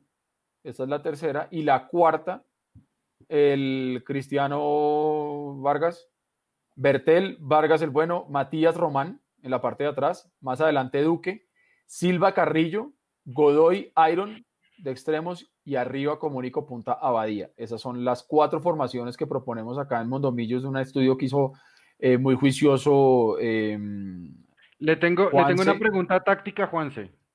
Señor. Juanse, Román, ¿qué me puede aportar como extremo? Yo creo que es, es el que mejor hoy día encara, por decirlo así. Obviamente quitando a Iron, pero por esa banda. Después, bueno, claro que Hansel era mucho mejor por izquierda, ¿no? Pero yo no veo a otro. Rengifo dicen que es mejor por izquierda, pero jugador encarador que es borde por una banda, yo no veo ningún otro que Román. Pues porque por- Perlaza es muy de marca. Sí. Es muy quieto, hoy- muy estático en su posición, ¿cierto? Exacto. Y de los volantes que hay, todos son de buen pie, pero para la entrega. O sea, un carrillo yo no lo veo por una banda, por ejemplo. Puede ser un tapado si a Gamero, si a Gamero le interesa. Si a Gamero le interesa esa, esa idea, puede ser un buen tapado. Nico que nos está diciendo que, por favor, démosle entrada a Jonathan Barragán, que también nos envió un audio al 315-750-3380. Gracias, Jonathan. Bienvenido a Mundo Millos. Un segundito. Está sonando un gato. Un gato, gato, ¿sí o sale el no? gato que- Bueno, si quiere, Edu saluda a la gente de YouTube y yo ya saludo a la gente de Facebook. Porque Listo. Vivi Sincapié nos decía del tema que estamos hablando hace un rato, muy responsables ponerse a hacer fiestas y con tanta gente. Yo sí creo que los asistentes deben recibir alguna sanción. Eh, Juan Sebastián Nah. Zapata, Leandro y Guevara que han dicho que es un gran central en las divisiones inferiores. Eh, ¿Cómo se llama? And- Andrés Guevara, perdón. Guevara dice acá, sí. Eh, ¿cómo se llama, Ah. Mechu? Que su merced lo tiene más claro. Eh, Juan José. Juan José Guevara, Juan, Juan Guevara. José Guevara, perdón, gracias. Angélica María Herrera nos dice, me quedo con Arango y Iron adelante, la primera nómina. Eh, Román como extremo sería interesante de ver, nos dice Previsions. Eh, a Mauri Mendoza Cañón creo que tiene una pregunta que ninguno tenemos la respuesta. Nos dice, ¿cuándo inicia la liga? No, sí, es una, es una, es una linda, linda pregunta. Leroy Orjuela, saludos desde Zipazul, un abrazo. Juan Sebastián Zapata, que siempre está con nosotros, también nos saluda desde, desde Zipa. Eh, Adrián Alexander MFC, buenas noches, un saludo desde la distancia a todo el equipo de Mundomillos. Con la actualidad del equipo, solo queda como hinchas apoyarlos. Saludos desde la ciudad sorpresa. Pasto es azul, nos dice. Ah, sí, sí, Ah, Pasto es sí, Pasto sí. Juan Sebastián Zapata dice, y a Santiago Montoya le queda apenas este semestre, teniendo en cuenta que se le acaba el contrato en diciembre. Veremos a ver. Ah, qué buen temita. Sí, sí, sí, sí, sí. ¿Listo? Ahora sí, estamos con Jonathan Barragán. Vamos, Nico, Jonathan Barragán. Muchachos de Mundomillos, buenas noches. Aquí pendiente de su programa. Felicitaciones. Eh, quisiera saber de ustedes, a ver, si ustedes creen que va a llegar otro refuerzo más a Millonarios. Y si llegara, ¿qué opinan? ¿De, de qué sector de la cancha debería llegar? ¿Ustedes creen que la llegada de, de Pedro Franco o Rafael Roballo serviría para Uh, buenas preguntas. Mm, buenas preguntas. Yo, yo le digo, para mí me hacen falta centrales y el reemplazo de Vanguero. No me faltaría nada más. Y bueno, pues yo no sé si este, a mí, ese tema de cantera ya me parece carreta. Entonces, eh, pues bueno, eso es, eso es lo que está. Nos dice aquí Hugo Molano sobre el inicio de la liga, lo que tienen planificado en Di Mayor en la última semana de agosto se juegan los partidos aplazados. Yo le quiero decir a todos los amigos que están preguntando que cuando vuelve la liga, que hay una frase de Anthony Fauci, que es el epidemiólogo jefe de la Casa Blanca. Es el único tipo cuerdo que tiene Trump al lado, Donald Trump, ¿vale? Y él dice, usted no hace el cronograma, el coronavirus hace el cronograma. Entonces, pues, Hugo, gracias porque, pues, Di Mayor dice que en la última semana de agosto, yo de una vez le digo, hoy por lo menos el Cúcuta Deportivo ya empezó a trazar el calendario, porque no había laboratorio para que sus jugadores se hicieran pruebas COVID, es decir, ya van una semana tarde. Entonces, como ya van una semana tarde, ya solo por eso el campeonato se demora una semana más. Entonces, ahí lo tienen. Y así una bolita de nieve que va circulando y circulando y circulando semana tras semana. Correcto. Entonces, eso es como todo. Creo que hay otro saludo de, Bueno, de WhatsApp. hay otro audio aquí Sí, señor. Juan Pablo Hernández. ¿Lo escuchamos? Por favor, Muy interesante el programa. Yo jugaría 4-2-3-1 con Duque Carrillo, con Silva por izquierda, con Román por la derecha y con Arango de 10 y con Iron del Valle en punta. Así como Eduardo Zabalaga dijo que Román no puede ser una anécdota, no puede Ginás ser solo una esperanza. Ese tiene que ser el recambio y tiene que ser importante. Lo mismo Paz. Me gusta estoy- esa, esa formación. Muy bien, muy interesante. bueno, muy, muy bueno. Pero, Ahora, pero, mire, pero mire, pero mire que Juan Pablo pone a, a ¿cómo se llama? Pone a Chicho de 10, no lo pone de, de, de- de delantero punta. Sí, Sí. ahora, la, la pregunta que yo tengo es, eh, si el equipo no está bien de plata, ¿para qué vamos a buscar endeudarnos más? Si se supone que tiene que reinventarse, como dice todo el mundo, detesto la palabra reinventarse. sí, Eh, sí. pues listo, reinventémonos. Ok, vamos a, lo, lo que decía John Mario, no mande 11 canteranos al frente, y menos en el puesto en que- de que íbamos, como de 13, no sé. 17, ¿no era? Eso, no vaya a mandar 11 canteranos de 17, aunque bueno, bu- buena idea puede ser porque no hay nadie que los pultee, porque el estadio va a estar vacío, pero, pero, pero hágalo, hágalo con, con, con fa- faseado. Pero si tenemos ahí atrás a Breiner, si está Ginas pidiendo pista hace rato, si está Cleaver, si está Moreno, si eh, Navarro, que está cumpliendo años hoy, le mandamos una gran abrazo a Sebas Navarro, que está cumpliendo años hoy 20 años. Si tiene a Abadía, eh, bueno, digamos que los centrales vienen un poquito atrás, pero poquito a poquito de esos cinco, que son los que tienen más bagaje, los puede ir poniendo. ¿Por qué no? García. Eh, ahí está Juan Camilo García hace rato pidiendo pista, y eso que el medio campo en otro es buenísimo. Yo estaba mirando acá las formaciones de Juan y en el medio campo no tenemos problema de nada. O sea, el, el pobre Juanca García está esperando pista, pero compite contra mucha gente, porque acá lo que hay es recambio fuerte. Pero si en la saga central estamos débiles, pues hombre, ahí están. Denle la oportunidad porque ellos están ahí. Si definitivamente la situación económica está tan mala, que debe estar muy mala porque no hay ingresos hace cuatro meses, que es lo que llevo yo sin usar un gym, cuatro meses, Oiga, yo también. pues yo, yo me imagino, yo me imagino, eh, aprovechemos esto y, y vamos gradualmente, llevémoslos, listo, no hay plata, no podemos traer, por ejemplo, a un, Fra- a un- a un Pedro Franco, bueno, está bien, pero tenemos ahí, aprovechemos, aprovechemos la coyuntura para empezar a vivir de lo que tanto pregonamos de que nuestra cantera va a surtirnos para toda la vida y que nuestra cantera va a ser campeona y fuera de eso se van a al exterior y todo lo que, lo, lo que nos han eh, vendido que es el proyecto, ¿no? Tal cual. Usted, usted Yo- Le- Leandro, Mechu y, y- y Eduardo hubieran ido por Marrugo, lo hubieran vuelto a buscar. No, no, no, no, no, tema superado. No, no, no, no, no, tema superado. No, Marrugo, no, no, no más. No, superemos a Marrugo, muchachos. O por lo menos la gente. No, no, superémoslo. Y menos pidiéndole 90 millones de pesos al dueño del DIM. Vamos, viejo. O No. sea, no, no, Sí, no. es- eso no.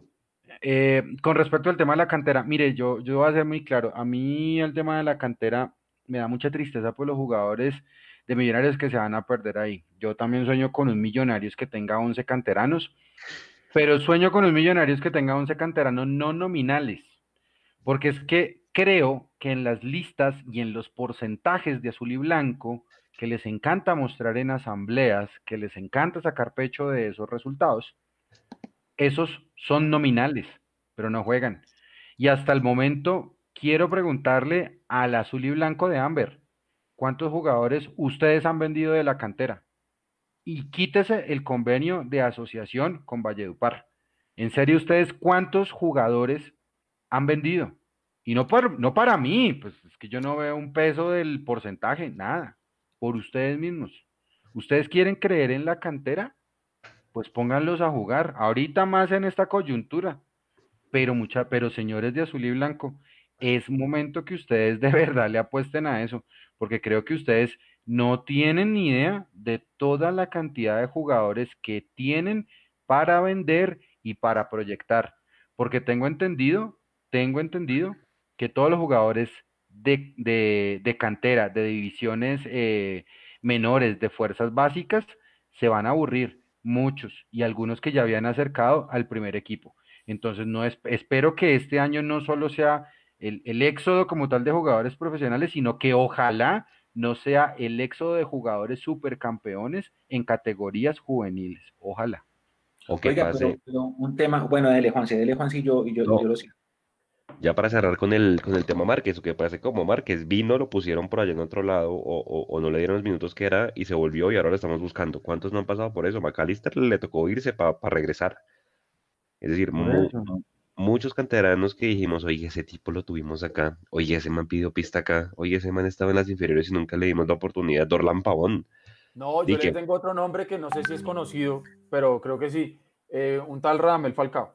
¿Ves? Bueno, pues Un tal Carrascal, ¿no?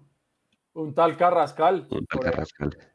a tal Carrascal. propósito, a propósito de los datos de Márquez que se subieron hoy a nuestro Twitter, Ricardo Márquez llega con 22 años, tiene 34 partidos jugados en el 2019, con 11 goles, 9 en el primer semestre y con 53 remates en 22 partidos jugados.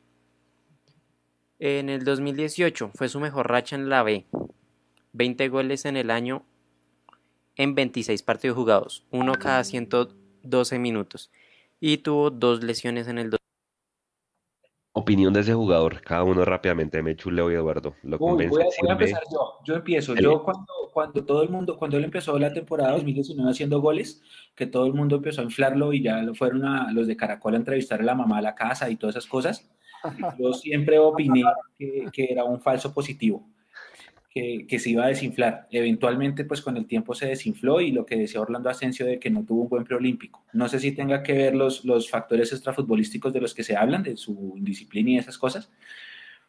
Pero bueno, pues hizo goles el año pasado, año pasado a, a este par de eh, Señores cristianos. Sí. de cristianos. Eduardo.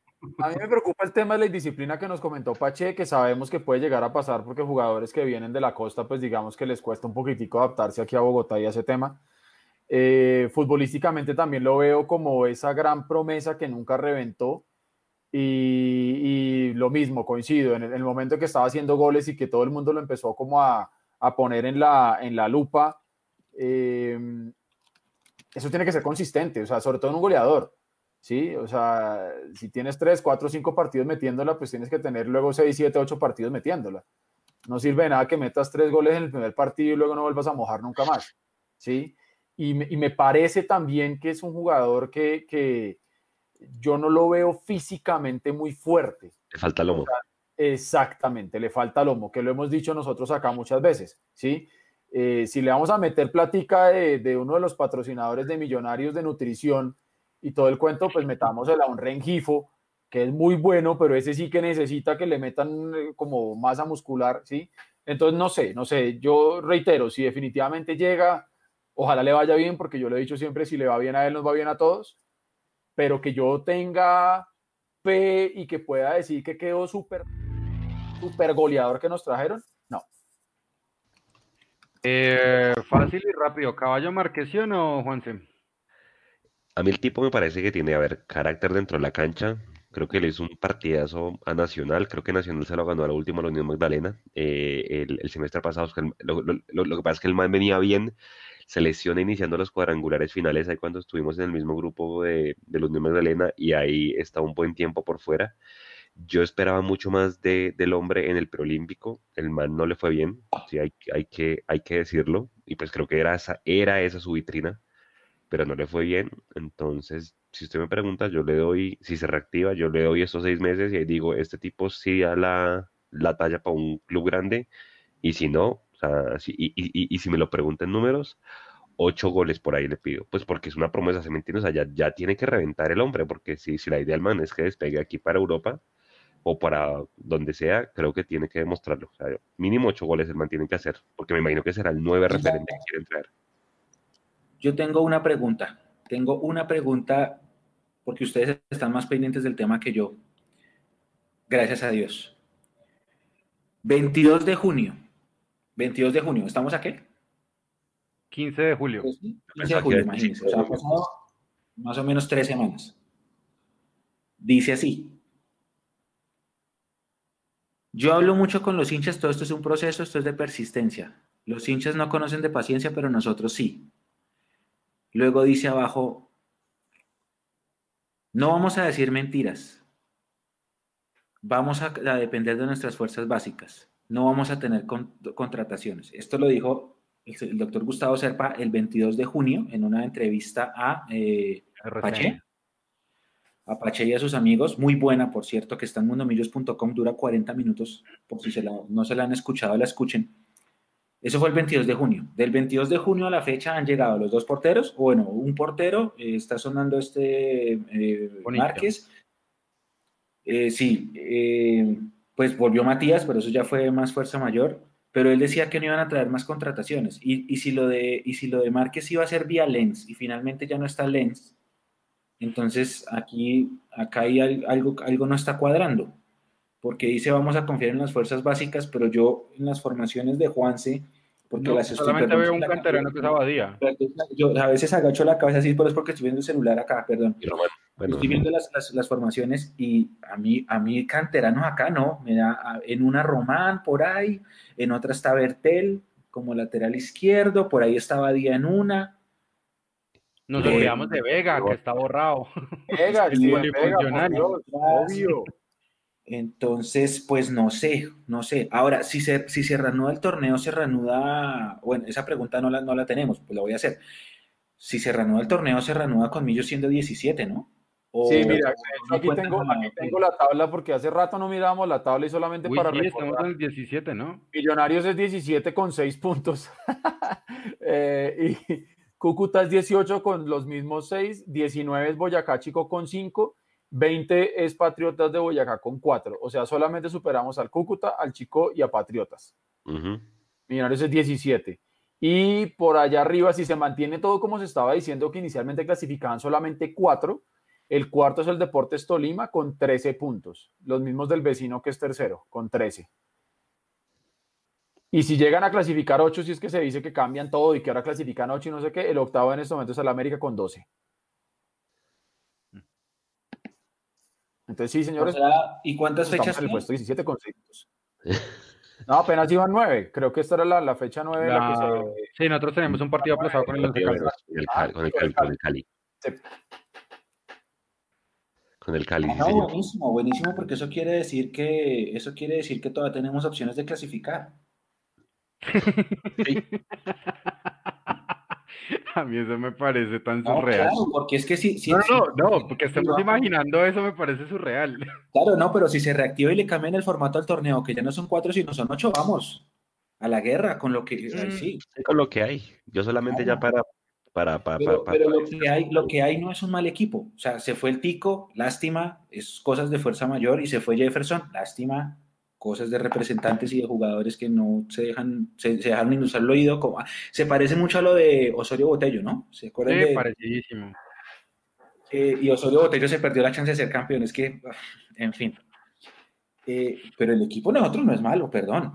Nosotros tenemos buena nómina. No, no voy a decir que somos el Real Madrid de Colombia, porque no.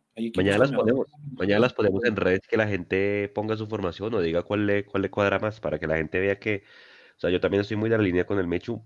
Siento que no hay mal equipo, pero no sé qué tanto recambio haya, sobre todo lo que decía Leandro en la defensa. O sea, Ma- Matías, mi miedo más, más grande es el tema que se lesione cada nada. O y pues para nadie es un secreto que el tipo viene con un antecedente y listo, mientras esté bien, a todos nos, nos, nos funciona, pero usted sabe que él, él cuando se resiente dura bastante tiempo recuperándose.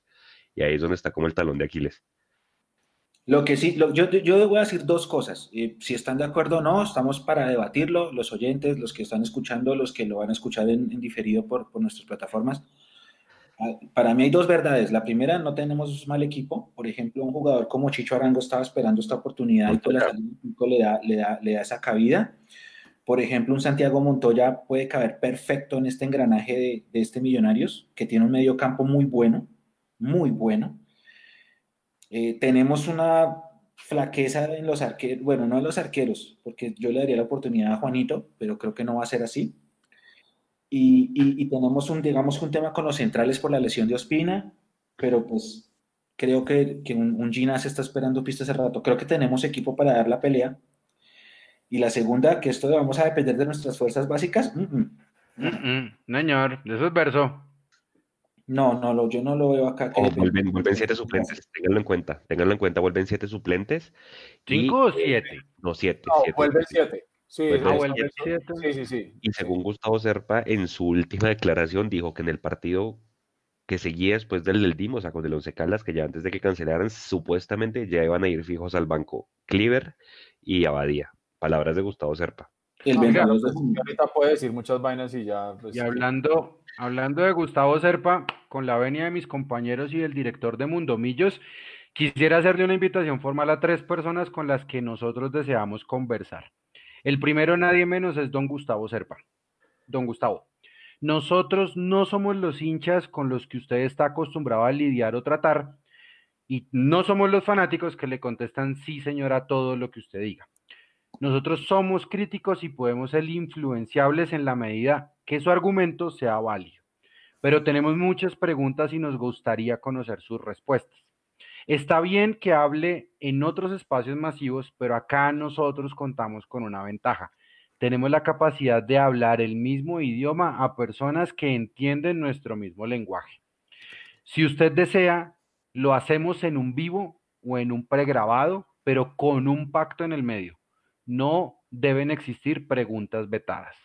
Creo que eso es lo mínimo para hablar de todo. Y si usted no quiere contestar la pregunta, perfectamente puede decir, eso no lo voy a contestar o siguiente pregunta, señor periodista.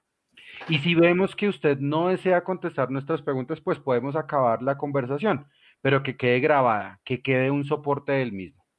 Acogiéndonos a las anteriores peticiones, también nos gustaría hablar con Ricardo Salazar y con Alberto Gamero para cuestiones netamente deportivas y que no se deben mencionar en este momento. Sé que ustedes nos escuchan y si no, les cuentan. Lastimosamente nosotros no sabemos que les llegan a su oído. Don Gustavo, Pitirri, don Alberto, bienvenidos a Mundomillos. Si ustedes quieren hablar con nosotros, estamos en total disposición de escucharlos para que la gente también los escuche. muy bien. Nico, los, los audios que quedan. Claro que Sí, sí. vámonos con, ¿Qué les con parece si audios. Escuchamos dos audios más de, de unos seguidores? Porque me imagino que ya todo el mundo fue y le dio suscribirse al canal de YouTube. Eh, entonces vamos a escuchar primero a Julián Valero. Ok, muchachos, No, no, un no. saludo. Eh, muy bueno el programa y quería felicitarlos a todos ustedes por, por entretenernos en estas tardes de cuarentena tan aburridas y pues de paso quería decirles que llamaran de nuevo a Rufai a ver si les ganan a Sudamericana. Saludos hijos. ¿Ese, ese audio lo escucharon, en serio? Antes de pasarlo, Nico, ¿ustedes escucharon ese audio? Y vamos ahora con Rafael Celis. Ok, ok. Eh, soy Rafael Celis, un saludo a Leandro Melo, eh, un abrazo muy especial aquí desde el Carmel de Ural, Antioquia. Eh, pienso que Cristian Vargas es un gran arquero, eh, pero Cristian tiene una cosa que no triunfó con Nacional siendo titular. Yo pienso que Cristian tiene la capacidad para estar en un equipo grande y desearía, lo he visto trabajar y desearía que él triunfara como arquero titular y pudiera llevar a un club grande que eh, a, a ganar una copa, a ganar un título, a ir a, un- a una copa internacional. Esto es, es una meta creo que personal de él porque él no ha tenido esa sensación, aunque ha ganado mucho, pero él ha sido la banca de grandes arqueros como Armani y eso le a su edad creo que él lo necesita para eh, sentir ese rol eh, eh, como futbolista profesional y, y mostrarse, ¿por qué no?, a, a un equipo exterior como, como opción de venta eh, a un futuro. Entonces yo pienso que en el caso de él deberían dejarle eh, trabajar en Millonarios y esperar que tal vez él pudiera cosechar unos frutos buenos en, en el equipo embajador. Saludos a todos. Bueno, Está bueno, está bueno. Sí, como salvedad. sí. Hay que Si nos, calla, si nos calla la boca, buenísimo. No, no, no. Exacto, Edu. Hay que poner como salvedad una cosa. O sea, no, ninguno de nosotros que estamos acá virtualmente congregados, y creo que ninguno de los que están viéndonos o escuchándonos, van a desearle el mal a los cristianos. ¿no? No, no, no, quiero que les vaya una vez, una vez se estampa una firma, son, son jugadores de nosotros y hay que apoyarlos. O sea, el apoyo no les va a faltar, ¿sí? Pero sí podemos manifestar nuestro inconformismo en, que, en, en haberlos traído. Ya, pues no hay nada que hacer, ya firmaron. Y pues como firmaron, cada atajada que haga Cristiano Vargas o el otro Cristiano y que nos salve un gol, pues la vamos a celebrar. Pero es- no son las formas. O sea, que quede claro que una cosa es estar inconformes con que hayan llegado y otra cosa es que no los vayamos a apoyar. El hincha de Millonarios tiene que apoyar a todos sus jugadores, a todos, no importa de dónde vengan, no importa nada. Desde que tengan esta cosa defendiéndola, el hincha tiene que apoyarlos a todos y eso lo, van a, lo, lo vamos a apoyar, pero pues no son las maneras. So- hay, hay, hay políticas de contratación, es lo que quiero decir yo. Leo, para cerrar. No, no, ¿algún otro audio? Pues hay, hay uno de, de- de un amigo ya de esta casa, de Juan Sebastián de de sí. Póngame el de Juanse. 1.30, pero pongámoslo, vale la pena oír a, a Juan Sebastián Zipaquirá, es, oyente fiel de acá. es oyente fiel de Mundomillos, así que digámoslo, Nico, si lo tiene por ahí, pongámoslo. Mientras Nico lo alista y nos, y nos avisa, eh, yo estoy de acuerdo con lo que están diciendo ahí, o sea, puede ser un arquero que tenga, que tenga esa experiencia, que haya tenido ese roce y, y todo lo que ustedes quieran. Al final, el día que se pite el partido inicial, donde alguno de esos dos arqueros sea titulares, ahí es donde vamos a ver realmente para qué están en Millonarios. De aquí a eso estamos todos, lógicamente, en medio de esta pandemia, hablando, especulando, eh, todos desde el, respeto y todo, pero si al final, cuando ya lleguen a jugar y les va bien y nos callan la boca y nos dicen y nos muestran con, el fútbol que nos, van a, brindar en Millonarios, que, su llegada al equipo fue merecida y, y, y lo revalidan con fútbol, pues maravilloso, perfecto. Vamos con el audio, Nico. Vamos con el audio de Juan Sebastián desde Zipaquirá. Saludos muchachos desde Zipa, saben que los quiero a todos, los aprecio. A don Mechu, a don Leandro que estuve de cumpleaños algunos días, yo te estaré de cumpleaños el 26 de julio, entonces imagínense, todo toca será por doble cuando nos veamos luego esta pandemia. A mi tocayo Juanse y por supuesto a don Eduardo, saludos, saben que los aprecio y los quiero y aquí bienvenidos, ¿no? Y bueno, eh, hay que estar pendiente porque, mejor dicho, ojalá Gamero pueda clasificar entre los ocho menos que el torneo va a hacerse así, porque si no se llega a hacer así, pues imagínense, la desbandada que va a tener Millonarios va a ser bastante, porque como les dije en los comentarios, Macalister se le cumple el contrato, Montoya se le cumple el contrato, Gómez se le cumple el contrato, Carrillo se le cumple el contrato, eh, Felipe Vanguero se le cumple el contrato, eh, Juan Pablo Espina se le cumple el contrato, Iron del Valle se le cumple el contrato, eh, no sé cuántos voy, pero son varios, imagínense que son varios.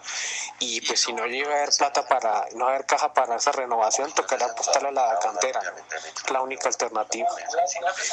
Es la manera y pues por ahora eh, yo espero que eh, tenga en cuenta las divisiones inferiores de Gamero porque esta es la oportunidad perfecta. Hay que sacarle el jugo a los campeones sub-20, ¿no? Tal cual. Yo creo lo mismo. Pero bueno, a, a nuestro amigo de Zipa, allá estaremos cuando pase toda esta porquería. Eh, um, yo lo que, lo que yo insisto, yo también quiero darle la oportunidad a las divisiones inferiores, pero de verdad, no que sea un discurso de venta de informes de junta directiva o de actas sí. para socios. De verdad. De acuerdo. De en acuerdo. serio. De acuerdo. Y, y, yo lo he dicho también en, en programas y en espacios anteriores, si, e, si, efectivamente como política de millonarios existe que los jugadores de, la, de, las divisiones inferiores hagan parte del equipo profesional, primero, como dice Leo, le hemos dicho siempre que jueguen, que tengan oportunidad. Ahí en el, en el chat de YouTube, lo que hace me fue, alguien nos daba una formación para, para la Copa, por ejemplo, donde nos decía pues que, que, la idea pues para él sería que la Copa la jugaran los, los muchachos de las inferiores y darles ese, ese, mira, aquí está, Dice Santiago Acosta rápidamente, nómina para Copa. Moreno, Román, Ginás, Paz, Berter, Cliver, García, Pereira, Arango, Abadía, Rengifo. Una mezcla. Me parece interesante. Pero si, si volvemos al tema, que el equipo, de nuevo, desde mercadeo, desde comunicaciones, nos vendan la idea de que el equipo de millonarios es de su gente y es de sus inferiores. ¿Sí? Así la gente va a empezar a hacerse precisamente esa idea mental de que va a empezar a ver los jugadores ahí y todos los arropemos. Para que no le caigamos encima a Juanito Moreno si se hace un gol. Se los hacía Wilker, ¿sí? Para que no le caigamos encima a Badía si se come un gol. Si se los come Iron, ¿sí? Es eso. Es que metámonos en la idea, mentalicémonos, vendamos el proyecto internamente y vendámoslo hacia la hinchada y todos juntos abracemos el proyecto. Pero si no, seguirá siendo, como dice Leo, una simple mención en, Sí, un, no. eh, en una asamblea de socios donde tenemos que decir una cosa y ya está. Oiga, pero una pregunta. Yo, yo sé que Leo es, es fiel eh, seguidor de la, de la política del cronograma, lo hace el virus y no tú, payaso. Pero la pregunta, la pregunta es, ¿ustedes cuándo creen que vuelve la gente a los estadios? ¿Cuándo vuelve la gente? No, el otro año, el Sí, otro la año. gente, Uh, la gente. O sea, ustedes me Sí, pueden no. decir, septiembre de 2020, no, diciembre de No. 2020, no, No, junio de otro año para- 2021, de pronto, Qatar 2022, que es en noviembre, bueno, de pronto, yo creo que le, yo, le contesto como, yo, yo no soy epidemiólogo especialista, pero, pero le contesto con el ejemplo de España. Están apuradísimos en Europa, de Europa. Están apuradísimos en Europa con terminar cha- eh, ligas, eh, Champions y empezar eliminatorias. ¿Y sabe por qué? Porque no pueden llevar la gente a los estadios o no van a poder llevar la gente a los estadios en el corto tiempo. Multiplique ese tiempo por dos aquí en Colombia. Sí. Sí. o sea, unos 12 meses, Más, yo creo que 18, 18 sin, sin, sin ir a estadios. sin ir a estadios. O sea, lo que es, lo que falta 2020 y 2021, no creo que podamos ir al estadio. Angélica María Herrera nos dice en YouTube, Gabriel, nosotros volveremos al estadio cuando haya vacuna y llegue a Colombia, o sea, en el 2021 o 2022, vea. Sí, yo estoy de acuerdo con eso. Cuando Sí. haya vacuna, O sea- dice Tax 2001, sí. O sea que, que, que estos tiempos de fútbol sin público, porque la pasión nunca se fue, maldita sea. Eh, estos tiempos de fútbol sin público pueden servirle para un jugador que viene de la cantera para que tenga bagaje profesional porque no va a tener presión del público. De Ese es acuerdo. muy buen punto, ¿sabe? ¿No? Me, me gusta, me gusta lo que usted dice, buen punto. Entonces, pues Ahora- aprovechemos. Sí, no. Puede ser, buen- puede ser bueno para que tenga minutos y para que juegue, pero de todas maneras le va a hacer falta el público porque eso Claro. Entonces, el día que salga un estadio lleno de un Millonarios contra el vecino o contra Nacional eh, y sienta toda esa gente encima, también se necesita que, que- eh, que- que- que dentro de su formación tenga al, al público. Pero me gusta lo que usted dice. Me parece que por lo menos inicialmente, para ese pánico escénico, para que pueda tener tranquilidad para jugar con la pelotica, me parece una, una buena idea. Sí, ha, ha tocado usted un buen punto. Ojalá, pues esa es una gran idea. Pero yo creo que estamos muy lejos de tener gente en los estadios. No, nosotros, olvídese, Mechu, no ni vamos a siquiera volver. estamos jugando fútbol todavía. Ya en Europa hay Correcto. fútbol, por lo menos. Acá ni siquiera hay fútbol. Yo creo que, yo creo que esta cosa se nos va a ir largo y, y bueno, desde el punto de vista positivo para mi economía, economía familiar y la discusión de cada semestre, pues no la tendré el siguiente La de la semestre. la para de la uno.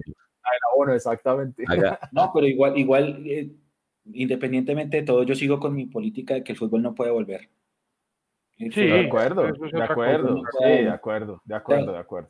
Muy, muy bonito, muy bonito que, que- que los canales de, de nuestros operadores de televisión por cable nos ofrecen fútbol de lunes a domingo sagradamente, al menos hay por lo menos dos partidos. Gracias, Europa, porque eh, ayudan a, a llevar esta carga menos pesada con partidos a las 12, a las 12, a las 3 de la tarde, que ya se van a acabar. Pero, pero allá, la- allá las- el tema del, del virus está un poquito más controlado, ¿no? Acá sí las cifras van y suben y suben y suben y suben, porque no está bien hablar de, de regreso del fútbol si no tenemos control de, de cómo está la cosa, si cada día es peor. Entonces, Sí, no. yo- De hecho, vea, que no. de mi, de mi, de mi parte para, para terminar, Noticias W de W Radio Colombia. Tras la reunión con organizaciones científicas y gremiales del país, el Colegio Médico de Bogotá afirmó que la alcaldesa Claudia López le presentará al presidente Iván Duque la solicitud de hacer una cuarentena general en Bogotá. Claro. ¿vale? Entonces, yo creo que eso se, lastimosamente, eso se veía venir. Último, ya, último, último, yo, yo ya, ya me voy, ya no jodo más. Señor Gustavo Serpa, venga, hable con nosotros. Nosotros no mordemos. Chao, muchachos. Invitación, invitación formal. Oiga, pero una, es una pregunta porque también ustedes saben más que yo. Eh, ¿Esto de lo de, la, de jugar en una sola sede se cayó o se mantiene o algo Yo creo que es lo más viable. Para mí es lo más viable. Mire la MLS pudo. O sea, es que no hay cómo. No hay cómo. Mire dos, Bogotá, 2.000 contagios diarios. No hay cómo. Sí, no. La cosa no, está peor. Medellín. Medellín se, se, se, se Se disparó. disparó terrible, sí. Medellín quedó ¿Medellín bien. volvió a, volvió a subirse? Sí, ya está en cuarentena toda la ciudad. Mira, a Medellín le está pasando lo que le pasó a Chile, que empezó siendo el super ejemplo, eh, lo están manejando súper bien y el resto son todos unos borricos porque no han sabido hacerlo. Y lo que dice Leandro, el virus tiene otros planes. Y llegó y, y a Chile lo tuvieron. Chile lleva guardado más de un mes cuando no quisieron meterse en cuarentena total. Y ahora a Medellín también le pasó, hermano, esto es impredecible. Sí, y ya con esto yo también entro para despedirme. Simplemente agradecerle a todos ustedes por, por este espacio, a todos los, los hinchas que se han unido a, a la transmisión a través de YouTube y los que nos van a oír por, por Spotify y por Apple Podcast. Y un mensaje muy, muy sentido realmente. Cuídense muchísimo, de verdad. Si antes teníamos que cuidarnos, ahora tenemos que cuidarnos mucho más, porque la capacidad hospitalaria está muy complicada. No, Entonces, ya se desbordó, ya se desbordó. eh, exacto, entonces simplemente es, hagamos la tarea de cuidarnos en la medida de lo posible, si debe salir a trabajar, salga y hágalo con todos los cuidados del mundo y por favor, en serio, déjense de joder con irse a visitar a la familia, déjense de joder con ir a hacer fiestecitas, déjense con irse a, a- a joder por ahí, porque, hombre, va a tener tiempo después de hacerlo, ¿sí? Pero si lo hace ahora, está poniendo en riesgo a la gente que usted quiere no sea irresponsable. Un abrazo y grande, grande, grande para todos ustedes. Los quiero mucho a mis amigos de Mundo Millos, a toda la gente por ahí. Un abrazo. Mechu, para cerrar. Muchísimas gracias. Creo que era necesario el espacio. eh, al menos uno sale más liberado, ¿no? Creo que Eduardo y Sí, yo, sí, Leo, sí. Leo- Leo era el que estaba más, Leo era el que No. venía con más, eh, con más ganas de ver el mundo arder. Yo en menor medida detrás, pero creo que nos hemos liberado un poquito, ¿no? Sirvió esta charla, hacer este espacio de catarsis, de, de desahogar nuestros eh, pensamientos eh, inconformes y los conformes también. Hacía falta. La próxima semana volveremos ya con, con nuestra política de invitados, pero creo que este ejercicio hacía falta, hacía falta uno, un análisis nuestro, nuestro, porque las- los invitados van a seguir y si, la, y si la premonición de mis compañeros es cierta, que vamos hasta el 2021, entonces van a tener invitados 18 Terrible. 8 por 4, ¿cuánto es eso? Entonces, bueno, quítenle diciembre. Así que lo que, ahí va- lo que van a ver son invitados. Este, este espacio es necesario. Gracias a los que mandaron los audios y gracias a Hugo por, por, por la, por la nueva mecánica. Vamos a, a empezar a, a- a ponerla en, en el resto de programas. Me pareció buenísima. A los que mandaron sus audios, muchas gracias. A los Por que favor, estuvieron Por favor, filtren a los invitados, filtren los audios, por favor, Los, que- los que filtrenlos. estuvieron, los que estuvieron comentando en YouTube, en Facebook, gracias por estar con nosotros, gracias por esa fidelidad, gracias por ayudarnos a ser cada día más grandes. Yo siempre digo que Mundo Millos es lo que hace su comunidad y crece conforme a lo que su comunidad quiere que crezca. Muchas gracias a todos. Eh, vamos a dormir más descansados, claro. Mañana es otro día y es otra batalla durísima contra el encierro y contra los números y contra las cifras y contra las UCIs y contra eh, las noticias que son desalentadoras, pero bueno, creo Y que... contra, y contra los que tenemos que salir, yo que salgo contra los idiotas que están en la calle, créame. Imagínense, entonces No, no. creo que creo que para todos eh, sirven, sirven estos espacios para que mañana podamos salir a librar esa batalla presencial como Leo o virtual como nosotros de la mejor forma. Gracias a todos y nos encontramos en una semana, Juanse. Este fue el Mundo Millos Live número 43. Cuídense, quédense en la casa. Vuelvo y digo, como dicen los decadentes, lo único que cura todo esto que estamos viendo es la solidaridad. Es lo único que nos va a sacar al otro lado. Ya pronto estarán diferentes invitados, diferentes programas. Vamos a ver cómo nos reinventamos. Perdón a mis colegas por la, por la palabra. No, pero de verdad, o sea, tratamos de llevarles todo el contenido posible que esté a nuestro alcance. Entonces, la idea es eso. Quédense en casa, que aquí estaremos seguramente todos los martes o miércoles con ustedes eh, fijo en este espacio para escucharlos e interactuar. Un abrazo, cuídense mucho, quédense en casa y nos vemos.